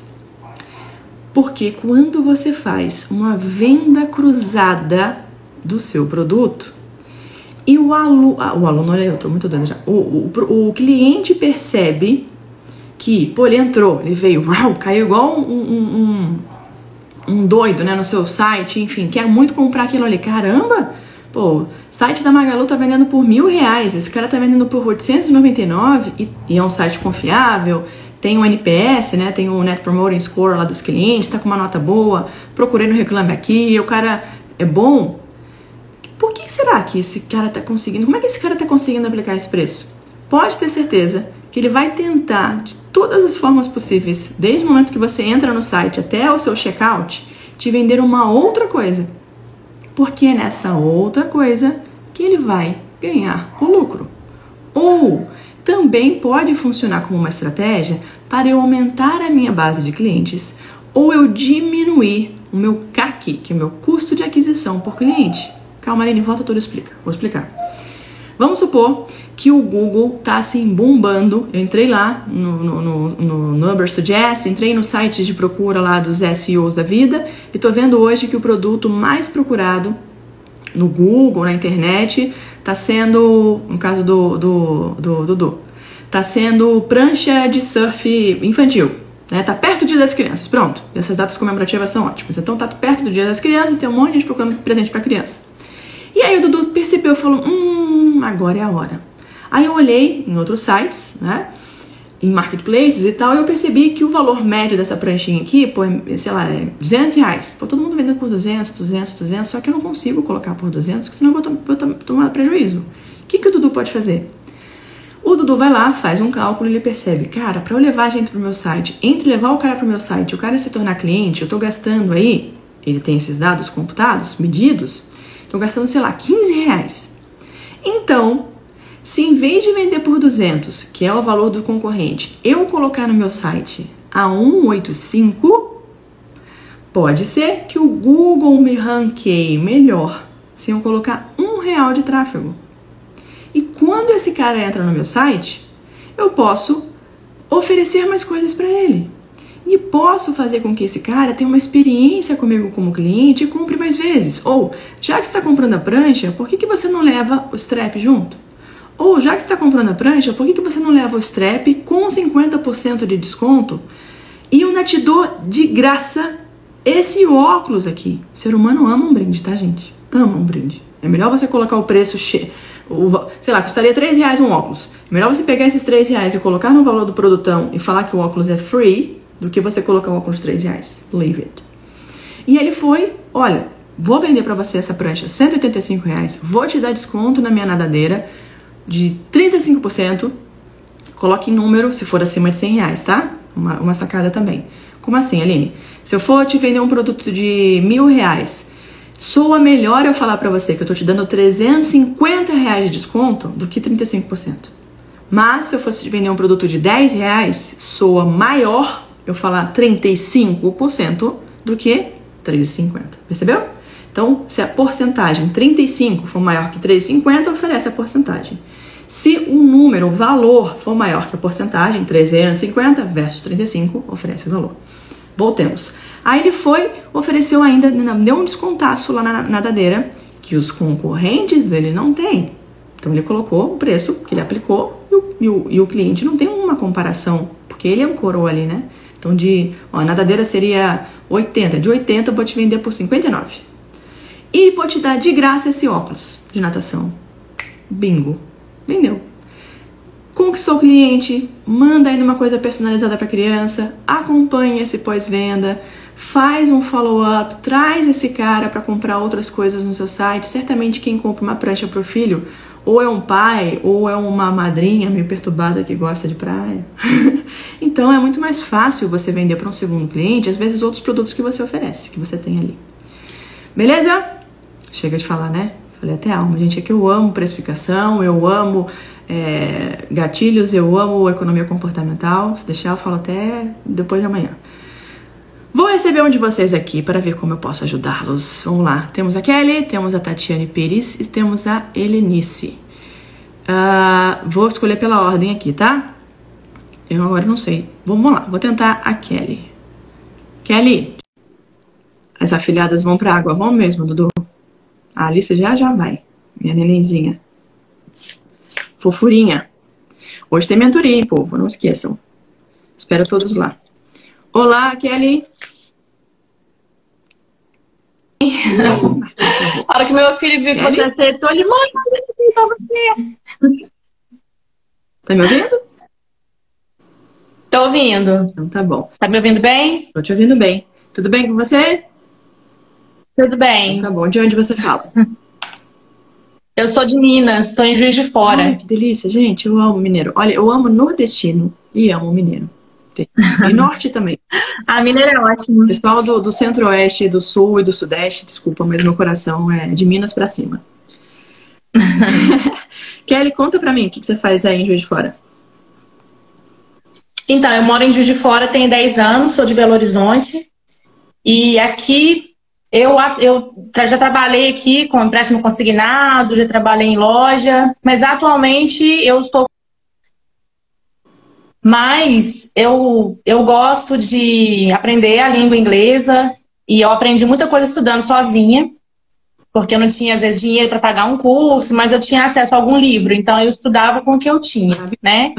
E hoje, hoje eu faço faculdade de letras em inglês. Legal e eu quero ganhar a minha vida com o inglês, né? Só que o conhecimento que eu tenho hoje, ele não é suficiente ainda para me fazer ganhar um dinheiro, para né, assim, me tirar, me dar um, uma certa independência. Hoje, como dona de casa, eu estou 100% dependente do meu marido financeiramente. Porque eu não, não, sei se eu sinto segurança de que o conhecimento que eu tenho já consigo pegar algum trabalho de para dar uma aula particular ou trabalhar com tradução. Deixa eu te perguntar. Eu acho que eu me cobro muito. Posso falar um pouquinho inglês com você? Você vai sentir confortável? Pode. Eu ouvi a live de, de ontem, de anteontem. Eu entendi 60% ou 70% ah, do, você do inglês. Confortável. Eu vou devagarinho com você, tá? So you ah. said you don't feel so confident talking in English because you're still studying, right? To become a master yes. in English. But before you go uh-huh. to the master level of fluency, you get to the fluent level. And sometimes, Kelly, mm-hmm. all you need is to be fluent. Why? Because being fluent, you are able to help kids. They have a small vocabulary. They only know some uh, simple words. They know some simple forms and tenses of verbs. So maybe this is a possibility. Maybe you could try to teach kids. Entendeu tudo que eu Maybe. Entendi. Entendi. Criança My son studies in a school, uh, a school. Em Juiz de Fora. He's learning English uh, since 2019, no, 2019, 2019. Mm-hmm. And he, he's speaking uh, uh, with a few vocabulary, okay. but he's he's he's learning, okay. and sometimes I I am I'm able to help him. All right. But sometimes I, I don't believe that I know enough to teach someone. Ok, good. Vou parar do inglês, agora que a minha live do inglês é às seis, tá? Uhum. Senão calma, uma confusão mental na minha cabeça de quem tá... Quero fazer duas observações sobre o que você me falou. Primeiro, parabéns, tá? Porque a gente conseguir enxergar que a gente está num processo e vai chegar num outro nível é sensacional, é assim mesmo. Eu dou aula de inglês uhum. há 20 anos, eu estudo inglês há 24 anos. E tô longe de saber tudo, mas muito longe, nunca vou saber tudo. Porque a gente sempre precisa estudar, se, se, se, se atualizar, né? ler, se colocar ali sempre no lugar de ouvinte, de aprendiz, de observador. Então, esse estudo seu nunca vai terminar. O perfeito nunca uhum. vai pegar. Eu sei que você sabe disso. Mas eu quero que você mude um pouquinho essa comunicação, Kelly, e pensar assim, ó eu não me sinto confiante, eu não me sinto confiante. Eu quero que você mude o confiante para eu ainda não estou aprimorado o suficiente para executar tal tarefa. Ou eu ainda não estou no nível de fluência ou no nível de profundidade sobre o assunto para entregar o que aquela pessoa talvez precise de mim. Percebe como muda? Uhum. Porque aí eu tiro de mim o peso de incapacidade, de falta de confiança, porque confiança ela está muito ligada a medo, a autoestima. Eu não quero que você sinta isso de você. Sim. Confie em você, tá bom? É porque como eu estudei muita coisa sozinha, é, muita coisa meio que, entre aspas, aprendi errado, né? Eu também. Eu não tinha com quem praticar, eu aprendia com livros. Então, Eu também. eu acho que eu precisava dar uma limpeza. Então, acho que eu me cobro muito isso. Normal, que bom que você se cobra, porque quando a gente se cobra, significa que o nosso nível de exigência é maior. Eu já paguei mico, Kelly, quando eu era novinha, palestrando nos Estados Unidos. Errei. Na frente de sei lá quantas pessoas. Whatever. E daí que eu errei? Tá tudo bem, a gente erra. Todo mundo erra português, quer ver? Ah, fulano, o jantar tá pronto, venha, sente-se à mesa. Ninguém fala sente-se à mesa. Ninguém fala assim. senta na mesa, não é isso? E Aham. o sentar-se na é sobre. Eu não sento sobre a mesa. Sento a. Mas a gente fala e está aceitável. Então, até o erro, ele tem nível. Tem um erro que é mais aceitável, tem um erro que não é. Porém, se eu não consigo manter uma fluidez, uma, um, um nível de aprofundamento, de entrega, com aquilo que a pessoa que está do outro lado está esperando, aí sim, a gente freia e fala, whenever, muito bom, Mar. Aí eu falo pra pessoa, olha, fulano, segura um pouquinho, que eu tô me aprimorando, eu tô me aprimorando, eu tô estudando, não é confiança, eu tô me aprimorando e eu vou te entregar esse nível que você merece. Mas não agora. Tá bom? Vou te fazer um Ah. convite. Você é boa de escrever? Você gosta de escrever, de ler? Sou. Gosto. Quer fazer um teste no meu time? Quero. Então tá bom. Quero. Ótimo. Então você vai fazer um teste no meu time, tá bom? Uhum. Porque aí você Tá. vai perder esse medo, você vai ganhar essa confiança. E, obviamente, se aquilo que eu preciso com você aqui dentro do meu time te ajudar a se te aprimorar, a te soltar, porque eu sei que vai, você vai voar. Combinado? E se não fizer sentido pra você, É não tem problema não. Então, manda Não, tá inbox. tudo bem. Um teste já é uma honra. Isso. Manda inbox pra gente que a gente vai te receber com muito carinho aí. Tá. Tá bom? Tô muito feliz. Muito honrada, muito um feliz. beijo no seu coração. Muito obrigada. Foi a mentoria flash da vida, viu? Uma proposta ainda de eu fiz aqui. Muito obrigada. Tô muito feliz. Eu vou encerrar com você e vou chamar a próxima pessoa, tá bom? Tá bom. Manda Tchau. Beijo. Vamos para a próxima. Deixa eu ver quem tá na área aqui. Hello, Cindy. Ah, deixa eu colocar meu fone. Deixa. Tudo bem? Dá pra ouvir? Eu estou te ouvindo, senhorita. Ai, também tô te ouvindo. E aí, dona Cindy, de onde você é? Sou de São Paulo, da São Paulo? Serra. Então, É mais pro interior, assim. mas pro interior aonde? São Paulo é maior no interior do que na capital. É Zona Sul, mais próximo de Juquitiba. Tá. Eu conheço um pouquinho. Conheço, na verdade, São Paulo mais de cima do que de dentro. Que eu morei 17 anos aí, né? Mas eu voava muito, ia muito pra, pra praia. Nossa, nem tô acreditando que você aceitou. Por quê? Tô aqui sempre. Tô fazendo o código dos tubarões, eu fico vendo você dando as aulas com o Muito Camilo. bom, então, pra Tubarão. mim, você já tá tipo uma deusa. Sou nada. Sou humana igual tu. Lindona, me conta. O que que tá rolando? Como é que eu posso te ajudar? Com o que que você trabalha? O que que tá tirando seu Eu sono? trabalho num estúdio de tatuagem. E Tá. como eu tô fazendo curso, né, eu tô tendo que montar o pitch e tal, eu tô tendo um pouco de eh, dificuldade de tentar e identificar o diferencial competitivo de outros lugares. Uhum. E também com... Eu tô tentando, né, eh, implementar o spin selling no nosso atendimento e eu tô tendo um pouco de dificuldade nisso também. São esses dois pontos, o diferencial Tá. e completar, né, o spin selling. Beleza. Olha só. Cindy, via de regra, a pessoa que faz uma tatuagem, com raras exceções, às vezes a pessoa faz porque perdeu um, um ente querido, quer marcar um momento da vida dela e morre de medo de agulha, não é a pegada dela.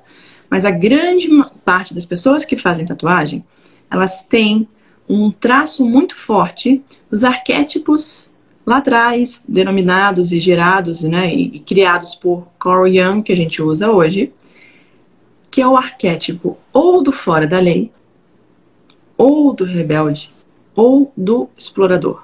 O que isso quer dizer?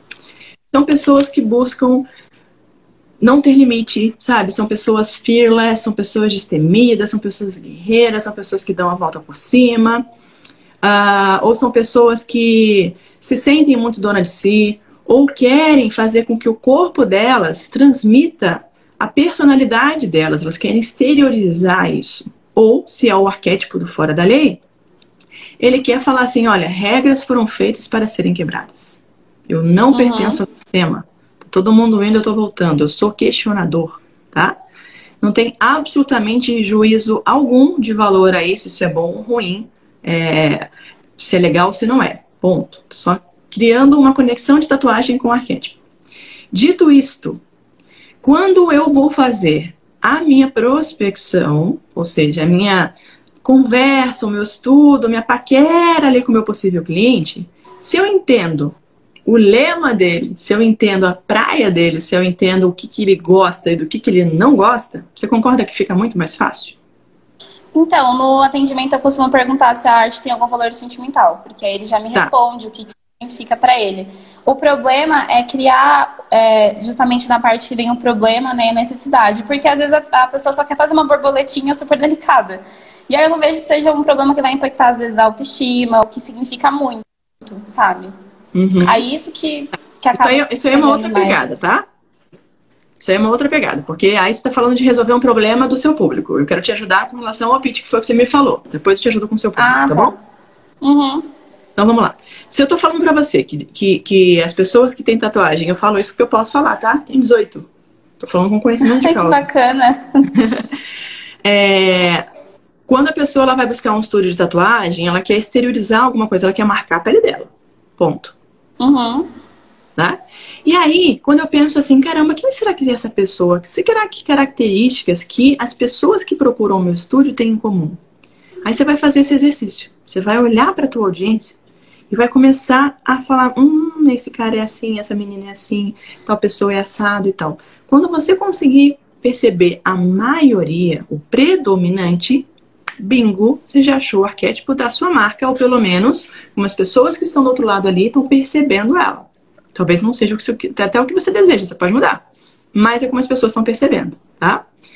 Uhum. Por exemplo, será que eu vou conseguir vender mais fácil uma tatuagem de, sei lá, é, um símbolo do, de uma tribo maori que, sei lá, não existe mais e que era uma ligação com uma astrologia enterrada há dois mil anos, para um cara que tem, por si, característica dele, ser aquele cara mais é, é, corretinho, mais certinho, um cabelinho penteadinho. Sabe o dia do Big Brother? Aquele cabelinho bonitinho, uhum. penteadinho e tal, não sei o quê. Não vai bater muito com a praia dele, porque você não. percebe que são coisas que, que, contradizem com a personalidade da pessoa, tá bom? Segura essa aí. Quando eu falo então de arquétipo, é, de, e às vezes me vem umas mensagens, acho que do astral aqui para vocês, é importante você entender isso. É, eu tive esse chamado, né? Eu, cliente da Cindy, tive esse chamado. Sou Aline tatuada, Aline exploradora, aventureira, eu amo. Né? Amo praia, amo aventura, amo altura, eu era piloto, né? Sou ainda, não trabalho mais com isso. Mas é, eu amo, é uma coisa que me encanta. E aí, como é que a Cindy vai se diferenciar quando ela falar com a Aline? Ela pode, por exemplo, virar falar assim: a gente entende que a vida é cheia de aventuras. Por isso, nós estamos aqui no estúdio XYZ de tal dia a tal dia para você que é da nossa tribo se sentir confortável. Hum, Ai, que bacana, bacana, falou comigo, percebeu? Aí, por exemplo, Aline, eu quero pegar, mas você tá não, não, pega coisa muito pontual, senão você desconecta de uma galera. Alguém falou de caveira aqui muito bem pontuado. Eu, Aline, não tatuaria uma caveira em mim, porque eu acredito que caveira tem uma simbologia que, para mim, Aline, não, não pertence. Mas, para quem estuda, por exemplo, a, a mitologia e a crença é, é, asteca, maia, mexicana, a caveira, para eles, tem um símbolo muito bonito, né? Dos antepassados, de proteção Sim, e tal. antecipa- Mas não é a minha pegada. Eu, Aline, não gosto. Mas eu não sou o seu arquétipo. Não sou o arquétipo da exploradora, da destemida, da fora da lei, da rebelde, que você recebe no estúdio de tatuagem. Então, se eu pontuo e deixo muito específico ali caveira, por exemplo, você vai falar, aí não, não quero tatuar caveira, tá? Então, cuidado para ele não muito profundo, tá bom? Por que que eu tô te falando tudo isso? Porque quando você for colocar dentro do seu pitch, Cindy, o seu diferencial competitivo, esquece que é pro pitch. O pitch nada mais é do que uma amostra que o teu negócio, ele é diferentão e ele é potente e ele tem algo a mais que outras pessoas com produtos parecidos com o seu não têm, porque você resolve o problema, a dor e cria uma conexão com o teu cliente que a outra galera não resolve. Até aí tudo bem. Uhum. Certo? Show. Só que aí, imagina o seguinte: eu vou colocar então pra fazer. Como é que é o nome do seu estúdio? MK Tatu. Hã? MK Tatu. MK Tatu. Vou colocar o meu estúdio pra, sei lá, que, que, quais quantos profissionais tem no estúdio? Nós hoje estamos com 10 pessoas trabalhando com a gente. 10. Qual, quais são as especialidades? Tem isso, né? Tem tatuador que é especializado Tem. em realismo, em, né? Quais são os, os Hoje nós aí? temos dois especialistas em realismo, temos uma em blackwork, old school, fine line. Essas são as especialidades que a gente trabalha aqui. Então tá bom. Então você vai pegar e vai dividir o teu, a tua prestação como se você tivesse três produtos dentro de um só, tá? Então eu tenho É, um produto. é, o estúdio também tem barbearia, a gente também trabalha mais com estética para mulheres. Só que acredito que o, a maior parte da renda ser tatuagem, acredito que seja o foco principal, assim. Tá. Beleza. Vamos, vamos, vamos por partes, como diria o nosso amigo Jack. Quando eu vou falar com a pessoa que vai tatuar realismo, essa pessoa vai tatuar geralmente o quê? Foto, desenho, uma coisa real. Não é um desenho abstrato. Isso. né? Não é um freehand. O tatuador não vai lá e, ah, eu vou fechar os olhos, vou criar uma coisa meio Van Gogh que a pessoa vai aceitar. Não. Ela quer uma coisa mais real. É uma memória da vida dela. É uma foto. É um momento. Ela olhar para aquilo ali e ela se conectar. Eu, por exemplo, a minha tatuagem de realismo é essa aqui. Metade é Aline, metade é um leão. Na verdade, não sou eu, né? É uma mulher, mas que me representa. Então, essa tatuagem de realismo, para mim, a Aline, ela tem um valor. Mas eu também tenho linha, eu tenho frase, enfim. Só que o cara que fez essa tatuagem aqui, maravilhoso, Douglas, um beijo pra você, meu queridão, é um cara mega conceituado, premiado, mora em Porto Alegre, não tinha agenda, tinha, sei lá, um ano de fila de espera. Perturbei a equipe dele. Quando deu uma brecha, eu falei pra menina, falei, olha, eu tenho facilidade de agenda, o dia que der uma brecha, você me liga, eu vou comprar uma passagem, amanhã eu tô aí em Porto Alegre. E ela fez isso, me ligou, eu fui. O que, que aconteceu? O Douglas, como ele é especialista em realismo, todas as tatuagens que ele coloca lá na página dele são de realismo. Então ele pega uma foto, eu vou até te mostrar. É importante eu falar isso pra você, porque isso te gera um pouquinho de ideia, mas na cabeça das pessoas que estão assistindo a gente também. Que sejamos justos, Uhum. justos, como diria o Roberto Justus, com todos que estão aqui. Olha só. Então, no, aqui. na- no Instagram do estúdio, a gente posta todos os estilos, né? E aí no é, perfil pessoa- pessoal de cada um, eles trabalham naquilo que eles têm mais especialidade. Pra gerar Maravilha, autoridade para cada um deles, né? Show. Vamos lá. Então, estamos aqui. Meu Instagram. Vou colocar aqui Douglas Prudente Tatu. O Douglas é dono de um estúdio, mas olha o Douglas. Que maravilhoso. O Douglas, olha como é que ele se denomina que legal assim de artista. Não é muito legal? Uhum. É. Eu nem te mostrei, quer dizer, mostrei, mas acho que você tava de costas e você não viu. Você acha que o Douglas tem tatuagem? Sim ou não? Olha, pelo que eu conheço, que a eu maioria acreditaria que sim, tem? mas eu também. É, a maioria tem. Eu Bom. também conheço um artista que não tem nenhuma. Beleza, mas é normal ter, né? Então é normal eu olhar pro. Douglas e eu não me assustar com o pescoço tatuado do Douglas. Por quê? Porque o Douglas é da minha tribo. Sacou? Então, beleza. Vou tatuar o pescoço, Aline? Não, eu, Aline, não quero tatuar meu pescoço, mas eu respeito e entendo que pro Douglas aquilo é importante. Aí tem várias coisas muito legais que depois você pode aprender aqui com o Douglas, tá? Várias coisas mesmo. Mas o principal que eu quero que você veja é o seguinte: olha o trabalho do Douglas, Cindy, que coisa absurda de bem feita, cara. Olha isso aqui. Surreal. Coisa linda. Tá vendo? Traço dele. Uhum. Bem limpinho. Olha isso. Ó. Olha isso o aqui. Mike, que é o, um dos sócios, é, o estilo de tatuagem dele é o mesmo do Douglas. Maravilha. Então, o que, que o Douglas faz? Quem perguntou Douglas de quê? Douglas Prudente Tatu. Queridão. Manda muito bem. E aí, qual que é a pegada? O Douglas com a esposa dele, querida.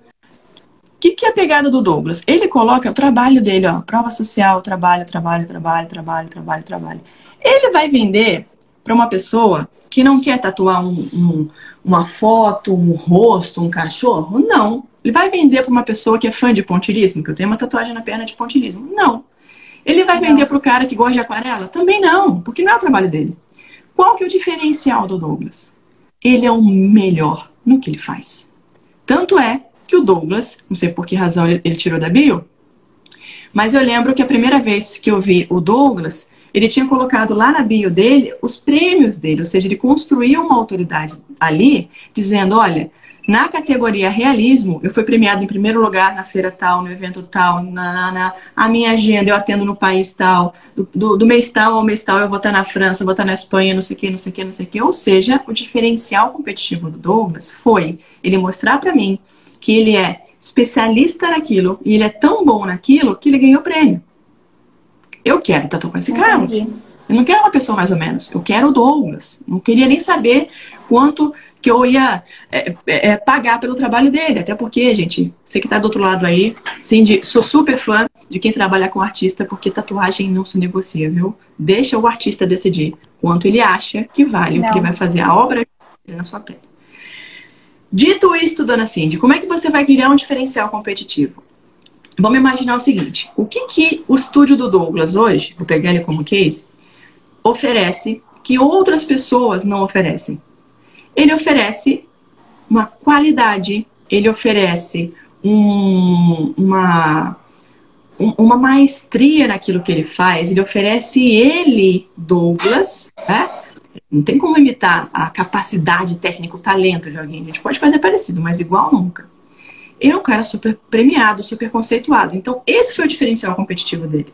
Agora, como é que eu posso fazer, Aline, se de repente no meu estúdio eu não tenho tatuadores que são mega premiados? Não sei se tem algum no seu que é mega premiado. Mas se não tem, como é que você pode explorar isso? Você tem? O Mike, que é o sócio, né, que nós somos namorados, ele que fundou a MK, ele já está há quase 10 anos né, na, no mundo da tatuagem. Ele já tem mais de 20 workshops, ele já participou de convenções. E eu tava em dúvida, porque eu, eu como diferencial competitivo perto de outros artistas, sabe? Por exemplo, mas me explica isso melhor. É, porque assim, quando a gente compara com, com outros, dentro do mundo da tatuagem, a gente pode citar o Biratã, é, o Chico Morbeni, que são assim, é artistas que realmente para qualquer um. Ih, tá travando um pouco, você tá ouvindo? Travou. Então, que assim, o nível artístico do Mike, ele já é bem conhecido uh, tanto na cidade que a gente mora, quanto nas outras cidades ao redor, que são um pouco mais próximas. Principalmente aqui na Zona Sul, né? E só que assim, eu cheguei a comentar com ele, assim, pô, eu acho que o seu diferencial pode ser seu nível artístico. Só que quando a gente compara com outros artistas que eu conheço, como Biratã, Chico Morbeni, é, eles vão falar, pô, mas tem outros artistas que entregam o mesmo trabalho que você. Então, é a pessoa que, que é o seu cliente também é cliente do Biratã, também é cliente do Chico Morbeni, que entrega um trabalho igual ao seu. Sim, não, porque o Biratã deve estar cobrando aí, sei lá, 3 mil reais, 4 mil reais por uma sessão, que talvez um outro artista consiga fazer um trabalho muito bom também e não, não, não vai cobrar isso. Eu é. sou, sou fã de obra de arte. Do, é, sei lá, do, do, do, deixa eu pensar em um artista qualquer aqui. Sei lá, comprei um quadro do Salvador Dali, que eu não posso comprar, assim, de um quadro de uma pessoa maravilhosa que tem uma galeria aqui na minha esquina. Entende? Uma coisa não anula a outra. Até porque tem público para todo mundo. Tem público que está disposto a pagar um ticket maior, tem público que está disposto a pagar um ticket menor, tá? Qual que é a grande sacada? Vocês vão ter que olhar para aquilo que vocês oferecem hoje e tentar entender como que vocês conseguem se posicionar já, que já está rolando, perto de outras pessoas que atendem as mesmas pessoas aí. Pode ser dentro da sua região, pode ser dentro de uma faixa etária que costuma ir, pode ser, sei lá, é, é, é, é pela, pelos artistas que, que tem aí dentro. Vou te dar um outro exemplo. Tem um outro tatuador meu, né? Das, das minhas 18, ele fez mais de 10, o corpo, que ele trabalhava dentro de um estúdio que era assim na frente da minha casa. Eu morava em São Paulo, em Perdizes. Qual que era o diferencial competitivo do corpo para mim? Proximidade. Ele estava num bairro muito fácil para mim. Eu atravessava a rua da casa. E mais, lá era um ambiente bonito, bem decorado, é, tinha música, é, a, a, galera super animada. Tem vários artistas, cada um de um, de um estilo diferente. Tinha uma. Isso é maravilhoso. Tinha um. um você me convence aí, aí, tá? Tinha um, uma geladeira com cerveja, algumas cervejas artesanais. É, que por vezes eles nem cobravam no cliente quando você estava lá. E tinha uma cliente, uma, uma artista que fazia piercing, trabalhava com body piercing. Eles, é, para cicatrização, que era muito mais rápido, uh, o tempo entre você vir aqui, trazer uma ideia e eu voltar e marcar com você um outro dia para eu, te, eu te mostrar um esboço daquilo que eu desenhei para a gente poder tatuar o decalque, era muito rápido. Isso também é um diferencial competitivo, percebe? Então tinham várias coisas. O lugar de tatuagem tem que ser um lugar absurdamente limpo e higienizado. Mas é muito normal, arrisco dizer aí que no 80, 90% dos estúdios de tatuagens tem no mínimo uma parede preta. Não é isso? Então, por mais é que você tenha principalmente uma roupa preta, coisa de rock, caveira, máscara, nananã, faz com que uma outra, outro, uma outra pegada, um outro lugar do teu estúdio tenha talvez uma quebra desse conceito, trabalha com uma dualidade. Então, se uma parede é preta, toda do rock and roll e blá blá blá, e uns símbolos, nananã, uma coisa até meio, sei lá, anticristo que às vezes tem, do outro lado, coloca uma coisa mais menininha, coloca desenhos mais delicados, coloca coisas mais angelicais, porque isso já causa uma sensação de quem entra de uma coisa tipo, eu, se eu não pertenço a esse, eu pertenço a esse. Ou, oh, se eu não pertenço a esse, eu pertenço a esse. Então, dá pertencimento para todo mundo, dá acolhimento e aconchego a todo mundo que entra. Entendi. Mas. Aqui hoje o nosso estúdio ele é super clean. Oi? O estúdio que a gente está hoje, a gente se mudou recentemente. É um ambiente mais clean, tipo, mais branco, com uma decoração mais limpa, né? Legal. É, tem um outro estúdio famoso em São Paulo, chamado Tattoo You, não sei se você conhece. Ficava no Itaim, não sei se existe ainda. Eu fiz uma tatuagem nas costas gigantesca, minha, minha maior tatuagem, um anjo desse tamanho, com um artista querido, eu tenho 15 anos que eu tatuei, é, que ele só trabalhava se você falasse assim, ó, me dá uma ideia, eu vou colocar nas tuas costas e eu vou fazer. Ele não tinha essa do decalque. Não tinha. Uhum. Porque era dele. Porém, o estúdio Cara, era super legal. Tinha umas poltronas meio antigas, meio de época de imperador e tal, mas uma coisa, ao mesmo tempo que era antiga, era modernona, era chique, sabe? Era uma coisa meio elegante. A decoração do lugar era muito legal. Também era um bairro bem localizado. E mais, tinha uma lanchonete lá dentro. Todo mundo no estúdio, sem exceção, usava máscara, mesmo que não precisasse. Já existia álcool em gel na recepção. Esquece pandemia, muito tempo atrás. O tempo porque tudo era muito limpo, tudo muito arrumadinho, as revistas arrumadinhas, sabe? Então, fazer com que seja um ambiente meio que quebra de padrão e limpo, que é o que a gente espera, porque tem que ser um lugar aciado, você está lidando ali com um corte na pessoa, é extremamente importante, tá? Aí, o que, que, era legal também? Todos os tatuadores, sem exceção, eles tinham atrás da parede deles, na, na, cada um na sua sala, os certificados deles. Então, ó, certificado pelo curso tal, certificado por tal lugar, certificado por não sei o que lá. E mais, ele fazia questão de abrir a tinta e mostrar para mim, falar, Aline, olha, essa tinta aqui veio importada, veio da Alemanha, aqui o lote, blá blá blá. Tudo isso, sim, de diferencial competitivo. Tudo isso. É isso que faz a pessoa sentir confiança, é isso que faz a pessoa ficar não coloca diferencial competitivo para um estúdio de tatuagem como preço. Nunca. Porque se você trouxer cliente que está procurando um estúdio de tatuagem por preço, você vai arranjar dor de cabeça. Esse cara vai arranjar é. problema onde não existe, vai ter problema de negociar, vai chatear a sua galera, tá? Não é o lugar. Você pode negociar preço se você for vender, por exemplo, aquela derme, não sei das quantas. Como é que é o nome daquele adesivo? Você cola depois da tatuagem, sabe o que eu tô falando? Tropical Derme. Tropical Derme. Tropical Derme. Você pode, aí, aí sim. Aí você pode, pode negociar com preço, tá? Então, o que a maioria Fica até mais aliviada, porque a gente tinha pensado mesmo que o diferencial dele era isso. Tipo, o Mike, ele já tem mais de 20 certificados, ele estuda muito. Só que eu tava meio insegura ainda de falar que o diferencial era esse, porque eu fiquei com medo de pensarem que não é um negócio escalável justamente por ele ser o artista principal, né, do estúdio que, que a gente montou. Mas aí, como ele já dá aula para outros tatuadores, imagino que pode ter esse pensamento de que outras pessoas podem substituir meio que a, a nível artístico que ele já serve aqui dentro, né? Uhum. Legal. Quando eu penso em diferencial competitivo, ou seja, por que, que eu, eu me destaco da concorrência, né? Por que, que, as pessoas, por que, que eu tenho uma vantagem competitiva? Tem várias coisas. Aí a gente sempre tem uma coisa assim, nossa, eu tenho entregar alguma coisa que é difícil de imitar, uma fórmula mágica, tem que ser a Apple, a Coca-Cola. Não.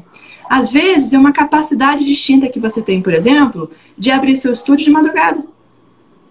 Pô, eu percebo ali que tem uma galera que quer, quer vir aqui de madrugada. Pô, é um diferencial competitivo. Tenho vaga própria, tenho parceria com o estacionamento do lado. Puta diferencial competitivo. É, a tinta que a gente utiliza, sei lá, ela vem de uma empresa XYZ.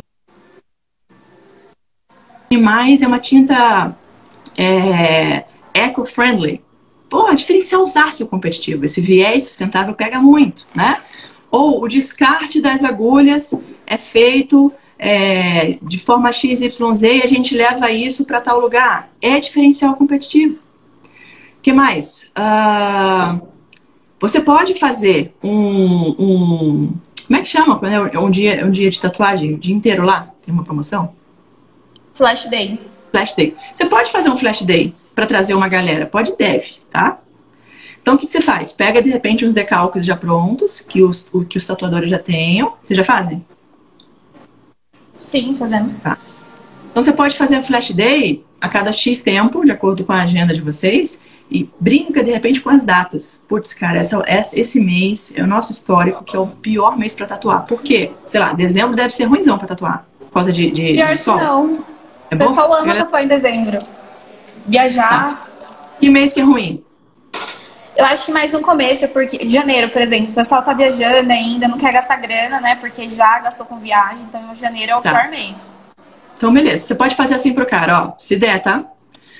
Você que quer muito uma tatuagem, blá blá blá, não, não, não, mas a gente sabe, poxa, IPTU, IPVA, escola do filho, não sei o que, não sei o que. Tatue hoje e pague daqui a três meses. Legal. A gente tem hoje uma Ou... forma de pagamento também que é por boleto, então facilita. Maravilha. Ou o cara dá uma entrada menor no cartão e depois ele paga o restante. Existem plataformas hoje, Cindy, que elas fazem um pagamento, chama pagamento inteligente. O que, que é isso? Supondo que eu, Aline, eu não tenho. Eu vou fazer uma tatuagem com algum é, artista da tua, do, do, teu estúdio e eu não tenho dois mil reais liberados no meu cartão de crédito. Mas eu tenho 200. E aí você pode falar, Aline, tá bom, a gente parcela em 10 de 200 reais. E aí o parcelamento inteligente, na hora que você, eu passo o meu cartão, ele vai lá e pega 200. Ele não vai pegar 2 mil, ele vai pegar 200. Mas a operadora de cartão que se vira. Assim, mês que vem ela vai lá e vai, receber, vai pegar mais 200 e assim vai. Então ela não, ela não, uhum. não bloqueia o limite todo da pessoa. Tá? Ah, entendi. Sobre parcelamento inteligente. Negociar, tá? Porque não é uma coisa tão barata assim, lógico. Mas isso é uma super sacada. Você não diminuir o seu preço, mas você facilitar a forma de pagamento do seu cliente. Isso sim. Tá bom? Ou, por exemplo, é, eu quando vou no corpo, o corpo já sabe, eu já aproveito, né? Ele já tá lá, já higienizou a sala, já reservou a agenda dele.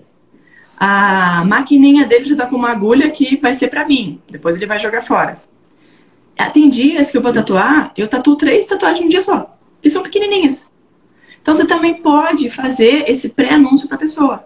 olha, a gente tem condições de atender uma demanda tal, se você quiser, se a tatuagem for pequena, às vezes numa sessão. Ou seja, se você pagar por uma sessão, e essa sessão, sei lá, se vocês fecharem, não sei como é que vocês trabalham. Ah, não, a nossa sessão é a tatuagem. Ou a nossa sessão é uma hora, ou a nossa sessão é de duas horas. Se a pessoa pagar pela sessão e ela fizer, de repente, pô, um coraçãozinho, a pessoa vai se sentir lesada, né? Sim, é muito Aí caro. um cara e tá trabalho brasileiro, né? Pagou uhum. a mesma grana. O que, que você pode fazer? Você fala, olha, a gente sempre vai avaliar o desenho e o tempo que o tatuador vai levar. Porque se for um desenho simples e rápido, a gente pode aproveitar até o teu horário da sessão para fazer uma outra tatuagem. Por que não? Também é um diferencial competitivo. Nossa, tá? que bacana. Essas Mais coisas eu não tinha coisa. imaginado. eu, eu falo, São coisas que a gente faz, mas a gente não tinha imaginado que isso poderia ser um diferencial, porque são coisas que a gente já tem no dia a dia, assim, sabe? Mas a gente nem presta tanta atenção de pensar que é diferente de outros lugares e tudo mais. É normal. Quando a gente está dentro do negócio, a gente não vê. A gente vê ele bem enviesado, emocionado. Quem vê de fora é que consegue ver, tá? Uhum. Outras coisas que você pode pensar. Poxa, além do, do, da tatuagem, a gente dá curso aqui dentro. É muito legal, porque você valoriza, pega uma parte educacional da coisa e você treina a galera, tá? É, você pode pegar os teus, os teus artistas e, de repente, fazer uma força para criar parcerias, colocar pessoas é, com, com, um alcance maior, de repente artista, músico, banda e tal, tal, tal, para o cara fazer. Hoje a gente tem parceria com o Henrique Lima, com o Vinícius, são vários blogueiros assim que já tem mais de 3 milhões de seguidores no Instagram. Bem Legal. bacana. Seria com a Aline, ela tá tatuando também, tá? Tô doida pra tatuar de novo. Dá uma olhada depois no perfil do Mike, acho que você vai gostar, o estilo de tatuagem que você tem. Boa. Ó, o Dudu já vai fazer a tatuagem com você. Dudu, chegou a prancha. Outra coisa, Cindy, legal. É... O arquétipo, por que eu te falei do arquétipo? Porque era a grande sacada que eu te falar. Quando eu entendo quem é o arquétipo da minha marca, ou os principais, geralmente é um, no máximo dois, tá? Esse é o ideal. Eu consigo entender quem são as outras marcas que também usam aquele arquétipo. Por exemplo, você concorda que a galera que anda de moto gosta de tatuagem? Sim. Boa. Então eu posso virar para uma marca de moto, para uma loja de moto, para uma agência de moto e propor uma parceria. Sacou? Hum, Pô, eu bacana. vou entrar no meio dos raleiros lá. Eu tenho uma Harley. Show! Tem uma Harley, trabalho aqui no estúdio da Cindy. Vou lá, entro com a galera, converso, troco ideia e falo, pessoal, é o seguinte, ó, vamos fazer um evento? Vamos fazer um flash day só de motoca da Harley? Olha que irado, todo mundo para na motoca em frente do estúdio. Todo mundo que vai passar na rua vai ficar louco, fala, meu Deus, o que, que é isso? Que legal, eu quero moto, quero tatuagem. O cara vai querer tudo legal mesmo. de tatu. Tá? Cara, tem um milhão de ideias para fazer. Agora, amarrando tudo que eu te falei, para você colocar, senhorita, no seu pitch. Porque dentro do pitch, aí é por que, que eu tenho uma parada que chama a atenção das pessoas de fora e um possível investidor ou possível sócio vai olhar para mim como não mais o mesmo, mas alguém que é diferente da maioria. Você não vai conseguir, Cindy, sinto te dizer, já é, aplicar uma coisa muito diferente na disruptiva que eu te sugeri aqui e já colocar no teu pitch para até dia 10 entregar, tá bom? Não, não vai então, dar tempo. É, a minha sugestão é que você olhe para dentro do teu estúdio, dentro dos seus clientes, conversa com a galera, pergunta para eles por que tatuaram com vocês e não tatuaram com outras pessoas. Eles vão te falar quais são os diferenciais competitivos que vocês já têm. Então, eu faço essa pesquisa principalmente depois que eu no pós-atendimento faço o NPS.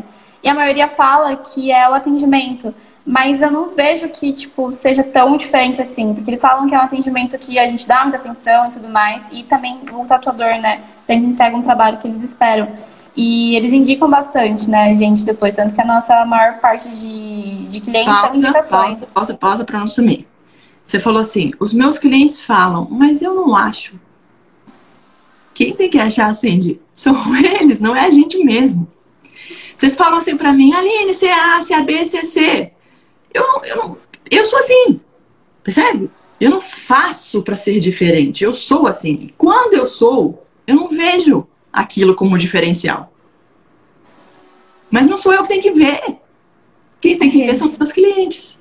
Então, se eles já estão falando para você que é o atendimento, sabe, que é a personalização, que é o relacionamento que vocês têm, que o boca a boca de vocês é altíssimo, que vocês levam, por exemplo, é, a carteira de clientes de vocês, ela aumenta X% por mês, mas entre eu ter novos clientes versus eu ter clientes que estão voltando para cá, eu crio o lifetime value, ou seja, o valor daquele meu cliente, ele aumenta. Porra, sensacional. Eu prefiro ter 10 pacientes, 10 alunos, 10 clientes que vêm todo dia consumir de mim, do que todo dia eu ir para a rua matar um leão por dia para conseguir um novo. A força é muito maior. Então, puta diferencial competitivo, senhorita. Tá bom? O corpo é um cara incrível, maravilhoso. O corpo, para quem não conhece direito ele, capaz de você entrar para tatuar com ele. Cara, sensacional, um mega profissional. Amo o Gorpo de paixão, amo a esposa dele, é um querido. Só que o Gorpo, se deixar, você entra lá, e, e, ele fica mudo e quando você sair, ele tá calado, porque o Gorpo é quietão. Então, e eu já falo mais que do leite, né? Eu falo por mim e falo por ele. Só que a sacada do Gorpo é, ele é muito bom. Ele é muito pontual. Ele é muito certinho, ele é muito focado nos detalhes, ele se cobra demais. Teve um dia que eu tava tatuando com ele, a minha panturrilha. Pontilismo. Eu tenho umas ideias muito doidas, do nada eu mudo o, o decalque e ele fica de boaça com isso. Ele reage super bem porque ele é artistão. E aí eu tava deitada, Cindy, eu dormi fazendo tatuagem. Dormi. De tão leve. Tão leve que é a mão dele. Maravilhosa, mas uma mão leve, leve. E a máquina também que ele usa, pela vibração XYZ lá, que eu não entendo nada. Sei que eu tava deitada assim, né, na, na maca, de, de, barriga pra baixo, ele tatuando na minha panturrilha, e eu dormi. Quando Ai, eu dormi, eu tive um espasmo. A minha perna tremeu. O que, que aconteceu? Tremeu. Mas aí o que aconteceu com a tatu? Acredito que ele tenha conseguido, sim, porque é muito comum isso acontecer. Borrou. Sério? Era só ponto. Ponto, ponto, ponto, ponto, ah, ponto, é... ponto, ponto, ponto, ponto. Na hora que eu tremi, a agulha estava bem na minha pele. Ele fez um. Meu Deus! O gorro ficou desesperado. Eu olhei para ele, o bicho é branquinho, tô tatuado, né? Tem até a cabeça tatuada. Eu olhei pra ele. O olho do branco, tá, o branco do olho tava, tava menos branco do que ele. Ele ficou branco, branco, branco, lábio branco, nervoso. Eu olhei pra cara dele e falei: Gopo, tá tudo bem, eu que dormi, deixa eu ver o que aconteceu. Aí eu olhei, tava um tracinho. Falei, faz o seguinte, faz um tracinho do outro lado e tá tudo certo. Porque é uma hamster que eu tenho na perna. Uhum. Aí então tem um monte de pontinho, aí do lado tem um tracinho, do outro lado tem um tracinho. Dane-se! Fui eu que errei, eu dormi, errei entre aspas, né? Não tive intenção, dormi e borrei, a culpa é dele. Mas ele ficou tão chateado com aquilo, ele ficou assim, é, é, é notavelmente, olha que eu já conheci o corpo, o corpo já tinha alguns anos, já tinha feito umas 10 tatuagens com ele. Ele ficou tão incomodado com aquilo que ele ficou, não, Aline, mas peraí, a gente pode fazer isso, pode fazer aquilo, e de repente a gente vê um estúdio de laser e tal. Eu falei, não, cara, desencana. Ou seja, essa preocupação, esse carinho, que esse cuidado. Demonstrou. Isso é genial. Porque se fosse um cara qualquer, um cara que não tá nem aí pro cliente, tipo, ah, você que dormiu, o problema é seu. Não me responsabiliza, entendeu? Então, pô, isso é genial, porque você trabalha com arte, Cindy. A pessoa, quando faz uma tatuagem, ela faz a tatuagem para quê? O que, que, você acha? Eu, às vezes é para ela mesma, para ela se sentir melhor, ou às vezes para homenagear outras pessoas, né? É tá, mas vai além, tá me falando. A pessoa que faz uma tatuagem, ela faz para quê? Ela faz para matar a fome dela? Não. Não. Tá. Ela faz tatuagem ah, pra quê? Acredito que para autoestima, pra se sentir melhor, às vezes para também se sentir inclusa dentro de alguns grupos sociais, né? É, aconteceu muito, por exemplo, hoje o nosso, nosso público é, tem bastante skatista. E aí eles falam que às vezes o fato de não ter tatuagem, eles sentem que não estão inclusos dentro daquele grupo de amigos que eles têm. Então... Para tudo. É isso que eu queria que você falasse. Pertencimento, tribo. Tá? Quem faz tatuagem, quem usa boné, quem usa piercing, quem usa uma marca estampada, quer pertencimento. Ela quer que as pessoas na rua, da família, dos amigos, em qualquer lugar, que olhem para ela, identifiquem ela. Porque foi para isso que a tatuagem foi criada, sim ou não? Por que, que os foi. índios se pintam? Para um reconhecer o outro. Aquilo ali é sagrado para eles, aquilo ali é um sinal, é um simbolismo da tribo deles. Então, a pessoa que se tatua, no fundo, no fundo, tem N razões superficiais, mas o, o miolo, o core do negócio é pertencimento. A pessoa que se tatua, ela quer é, sentir que ela é respeitada pelas pessoas que são da tribo dela e ela respeita as outras pessoas. E essa parte de respeito, de confiança, de pertencimento, ela fica no meio da pirâmide de Maslow. Você quer saber o que é pirâmide, né? Já ouviu falar? Não, essa eu nunca ouvi falar. Deixa eu ver se eu acho aqui pra você. Pirâmide de Maslow é. Deixa eu colocar aqui. Pra você entender a sacada. E como é muito mais fácil a gente vender as coisas que estão mais para baixo da pirâmide do que as coisas que estão lá para cima. A pirâmide de Maslow, ou a hierarquia das necessidades, é a forma que eu entendo que eu vou vender um produto ou um, negócio, um, um serviço para o meu cliente porque ele precisa daquilo ali. Mas como é que está ranqueada essa necessidade dentro da vida desse cliente, tá? Então, por isso que é uma pirâmide, porque a base dela é mais larga e ela é mais importante. Então, a parte de cima, um pouquinho menos larga, um pouco menos importante, e assim vai. Então tem, tem várias categorias. É aquela pirâmide que fala que, tipo, no topo são pessoas que conhecem e sabem que precisam do seu produto, e no meio são pessoas que conhecem, mas Não. estão procrastinando. Vendas. Outra coisa. Olha só. Ah, essa é a tá. pirâmide mais. Opa! Deixa eu fazer assim.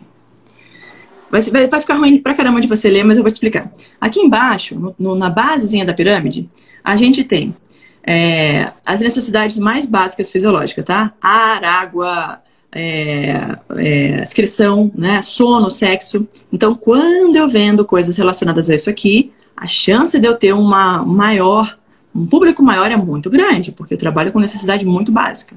Mas, logicamente, eu preciso me diferenciar mais. Então, assim, eu vendo em mais número, mas eu também tenho mais concorrente, tá? O mercado está mais inchado. Quando eu venho para cá, eu tenho a segurança física do meu corpo, do meu emprego, de recursos, da minha família, da minha saúde, da minha propriedade, onde eu moro. Olha quem trabalha aqui, ó. LinkedIn. Aí, uhum. onde a senhorita está, aqui e aqui, tá? Coloco você nos, nos dois aqui. Aqui no meio eu tenho amizade, família e intimidade sexual. Será que as pessoas me olham, me acham atraentes e tal, tal, tal? Aqui já entra um pouco de pertencimento tribo. Olha quem trabalha com comunidade. Tchan, Facebook. Facebook. Não é isso? Ó, belonging, pertencimento. Mas você também ataca aqui que é estima.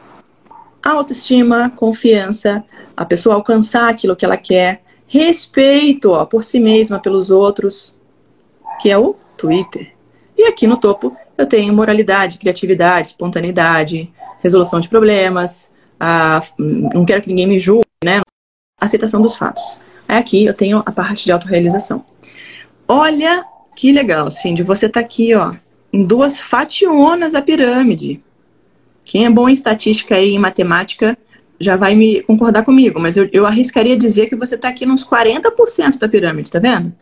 Que são essas duas coisas Sim, aqui. Sim, é muita gente. Então, bate nisso aqui, ó. Autoestima, você é dono do seu corpo, você faz as suas regras. E sim, nós somos iguais. Tem pessoas que amam o que você ama. Nós somos amigos. A sua família são os tatuados, né? Se você tiver gente na sua família que é contra. Tatuagem, para algumas mulheres, tem uma pegada de símbolo sexual, para homem também, né? Não só para mulher. E, logicamente, a gente respeita você, eu respeito o que você é, a sua essência, tá? Então, olha que legal.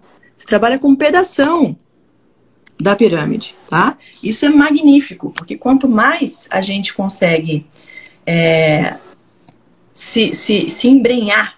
Vai tremer um pouquinho que eu tô ajeitando meu tripé aqui. Peraí. Quanto mais a gente consegue se embrenhar no meio dessa pirâmide, melhor. Tá bom? Entendi. Não é possível que você agora não saiba.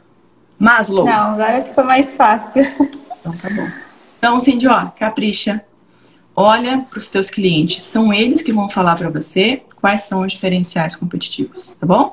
E aí, além disso, por que, que eles vão em você e não nos outros? E além disso, o que, que você vai fazer? Você vai olhar para a qualidade dos produtos que você usa poxa, eu uso tinta XYZ, é, a nosso descarte de agulha, o ambiente que a gente está, a ventilação, a iluminação, o ar-condicionado, o treinamento, a reciclagem dos nossos artistas, a gente tem caras conceituados, nós que tatuamos fulano de tal, o nosso ticket, poxa, é, é médio, né? O cliente ali é mais alto que a maioria. Enfim, tem um milhão de coisas, tá? Dica para você estudar: concorrentes. Olha para seus concorrentes, coloca lá. Best Tattoo Studios all over the world. Coloca em inglês, que você vai pegar o mundo inteiro. Cara, que genial, o cara faz isso. Dá pra fazer agora. Vou fazer também, já vou botar no meu pitch. Putz, não dá pra fazer hoje, Legal. mas vamos fazer semana que vem. Ah, isso aqui não dá. Cara, eu tenho isso aqui, eu nem sabia que isso era um diferencial. Já coloca lá. Então, uma coisa que a gente tava pensando, como você também tem tatuagem, não sei se é tão comum assim. É, o Mike ele faz a maior parte das criações dele pelo iPad e já faz uma projeção para o cliente ver antes na pele dele como ficaria a tatuagem, né? Antes mesmo de fazer a arte. Pô, genial! Então a gente já manda né, a criação antes para a pessoa ter uma noção de como ficaria no corpo dela essa criação. Genial! E assim, eu vou te falar que não sou uma pessoa leiga com tatuagem. Eu nunca vi isso. É, a gente, a gente já fazia isso, mas não divulgava, né? Eu falei pra ele, tipo, as pessoas gostam muito de ter a certeza que é aquilo que elas querem fazer e como ficaria no corpo delas, né? Ah, genial, genial, genial, genial. E tem coisas, assim, de que elas são tão disruptivas que a pessoa, ela associa aquilo ali a você. Ela acha que só você faz aquilo ali, que você inventou a pólvora. Sabe assim? Por exemplo, é, vou te dar um, um, um exemplo qualquer. Eu ontem estava olhando lá sobre anúncios, enfim, da, aqui da agência, né? Da Pizzi. Tinha alguns clientes e tal. E estava vendo, porque tem algumas plataformas de automação para fazer é, ranqueamento de lead, de tráfego pago, lá lá. Só que a primeira vez que eu vi que existia uma agência que fazia uma automação com inteligência artificial, eu pirei nessa agência. Eu falei, caramba, que genial, não sei o que, os caras fazem isso. Tem mais mil que fazem. Só que como aquilo ali pra Mas mim. Foi o primeiro que você viu. Foi o primeiro que eu vi. Aquilo ali me marcou, aquela pessoa virou referência. Então o que você tá me falando já me marcou como referência. E certamente, para Sharks, tirando o Caíto, que é tatuado, é... deixa eu ver quem mais. Camila não tem tatuagem, João Apolinário, eu acho que não. Carol Paiva não, também. também já pesquisei. Não, Carlos Luiz eu também imagino que não. Flávio, que foi Shark. Não, Flávio nunca foi. Ou foi, não lembro agora. É, que mais? Sorocaba. Eu nunca vi o Flávio. Sorocaba tem, tem, tem, talvez tenha. Mas a maioria ele não é tatuado. Então, pouco provável que eles saibam que isso existe. Não conta pra eles, tá? Conta que vocês têm. Vocês não precisam falar, o mundo tem, a gente também. Não, a gente tem. A gente oferece isso aqui. E várias outras pessoas Legal. não oferecem. Então a diferença Eu é te convido a ver o trabalho depois nosso aqui. você já entende um pouco de tatuagem. E aí você pode até né, ver o que tem que melhorar, o que a gente pode mudar. Fechou. Vou gostar muito. Sim, um beijo muito. pra você. A gente muito vai obrigado. Beijo. Duas horas eu falando igual a tia do leite aqui. Pra encerrar, deixa eu pensar o que a gente pode fazer hoje. Uh... Diferencial competitivo, vai ser hashtag então. Então, acabando a live, a gente vai botar hashtag diferencial competitivo lá no feed, tá? Todo mundo que está assistindo, tem gente que chegou agora, tem gente que já foi, já voltou. Põe lá hashtag diferencial competitivo e marquem, presta atenção agora, galera. Marquem, no mínimo, duas pessoas que vocês sabem que, que pô, precisam, vão achar valor nisso que a gente conversou, porque eu vou ranquear quem fizer isso e depois eu conto a surpresa. Lembrado? Uhum, então, pode deixar. Termina a live, vai lá no feed, diferencial competitivo. Beijo. Muito obrigada, me ajudou muito. Valeu.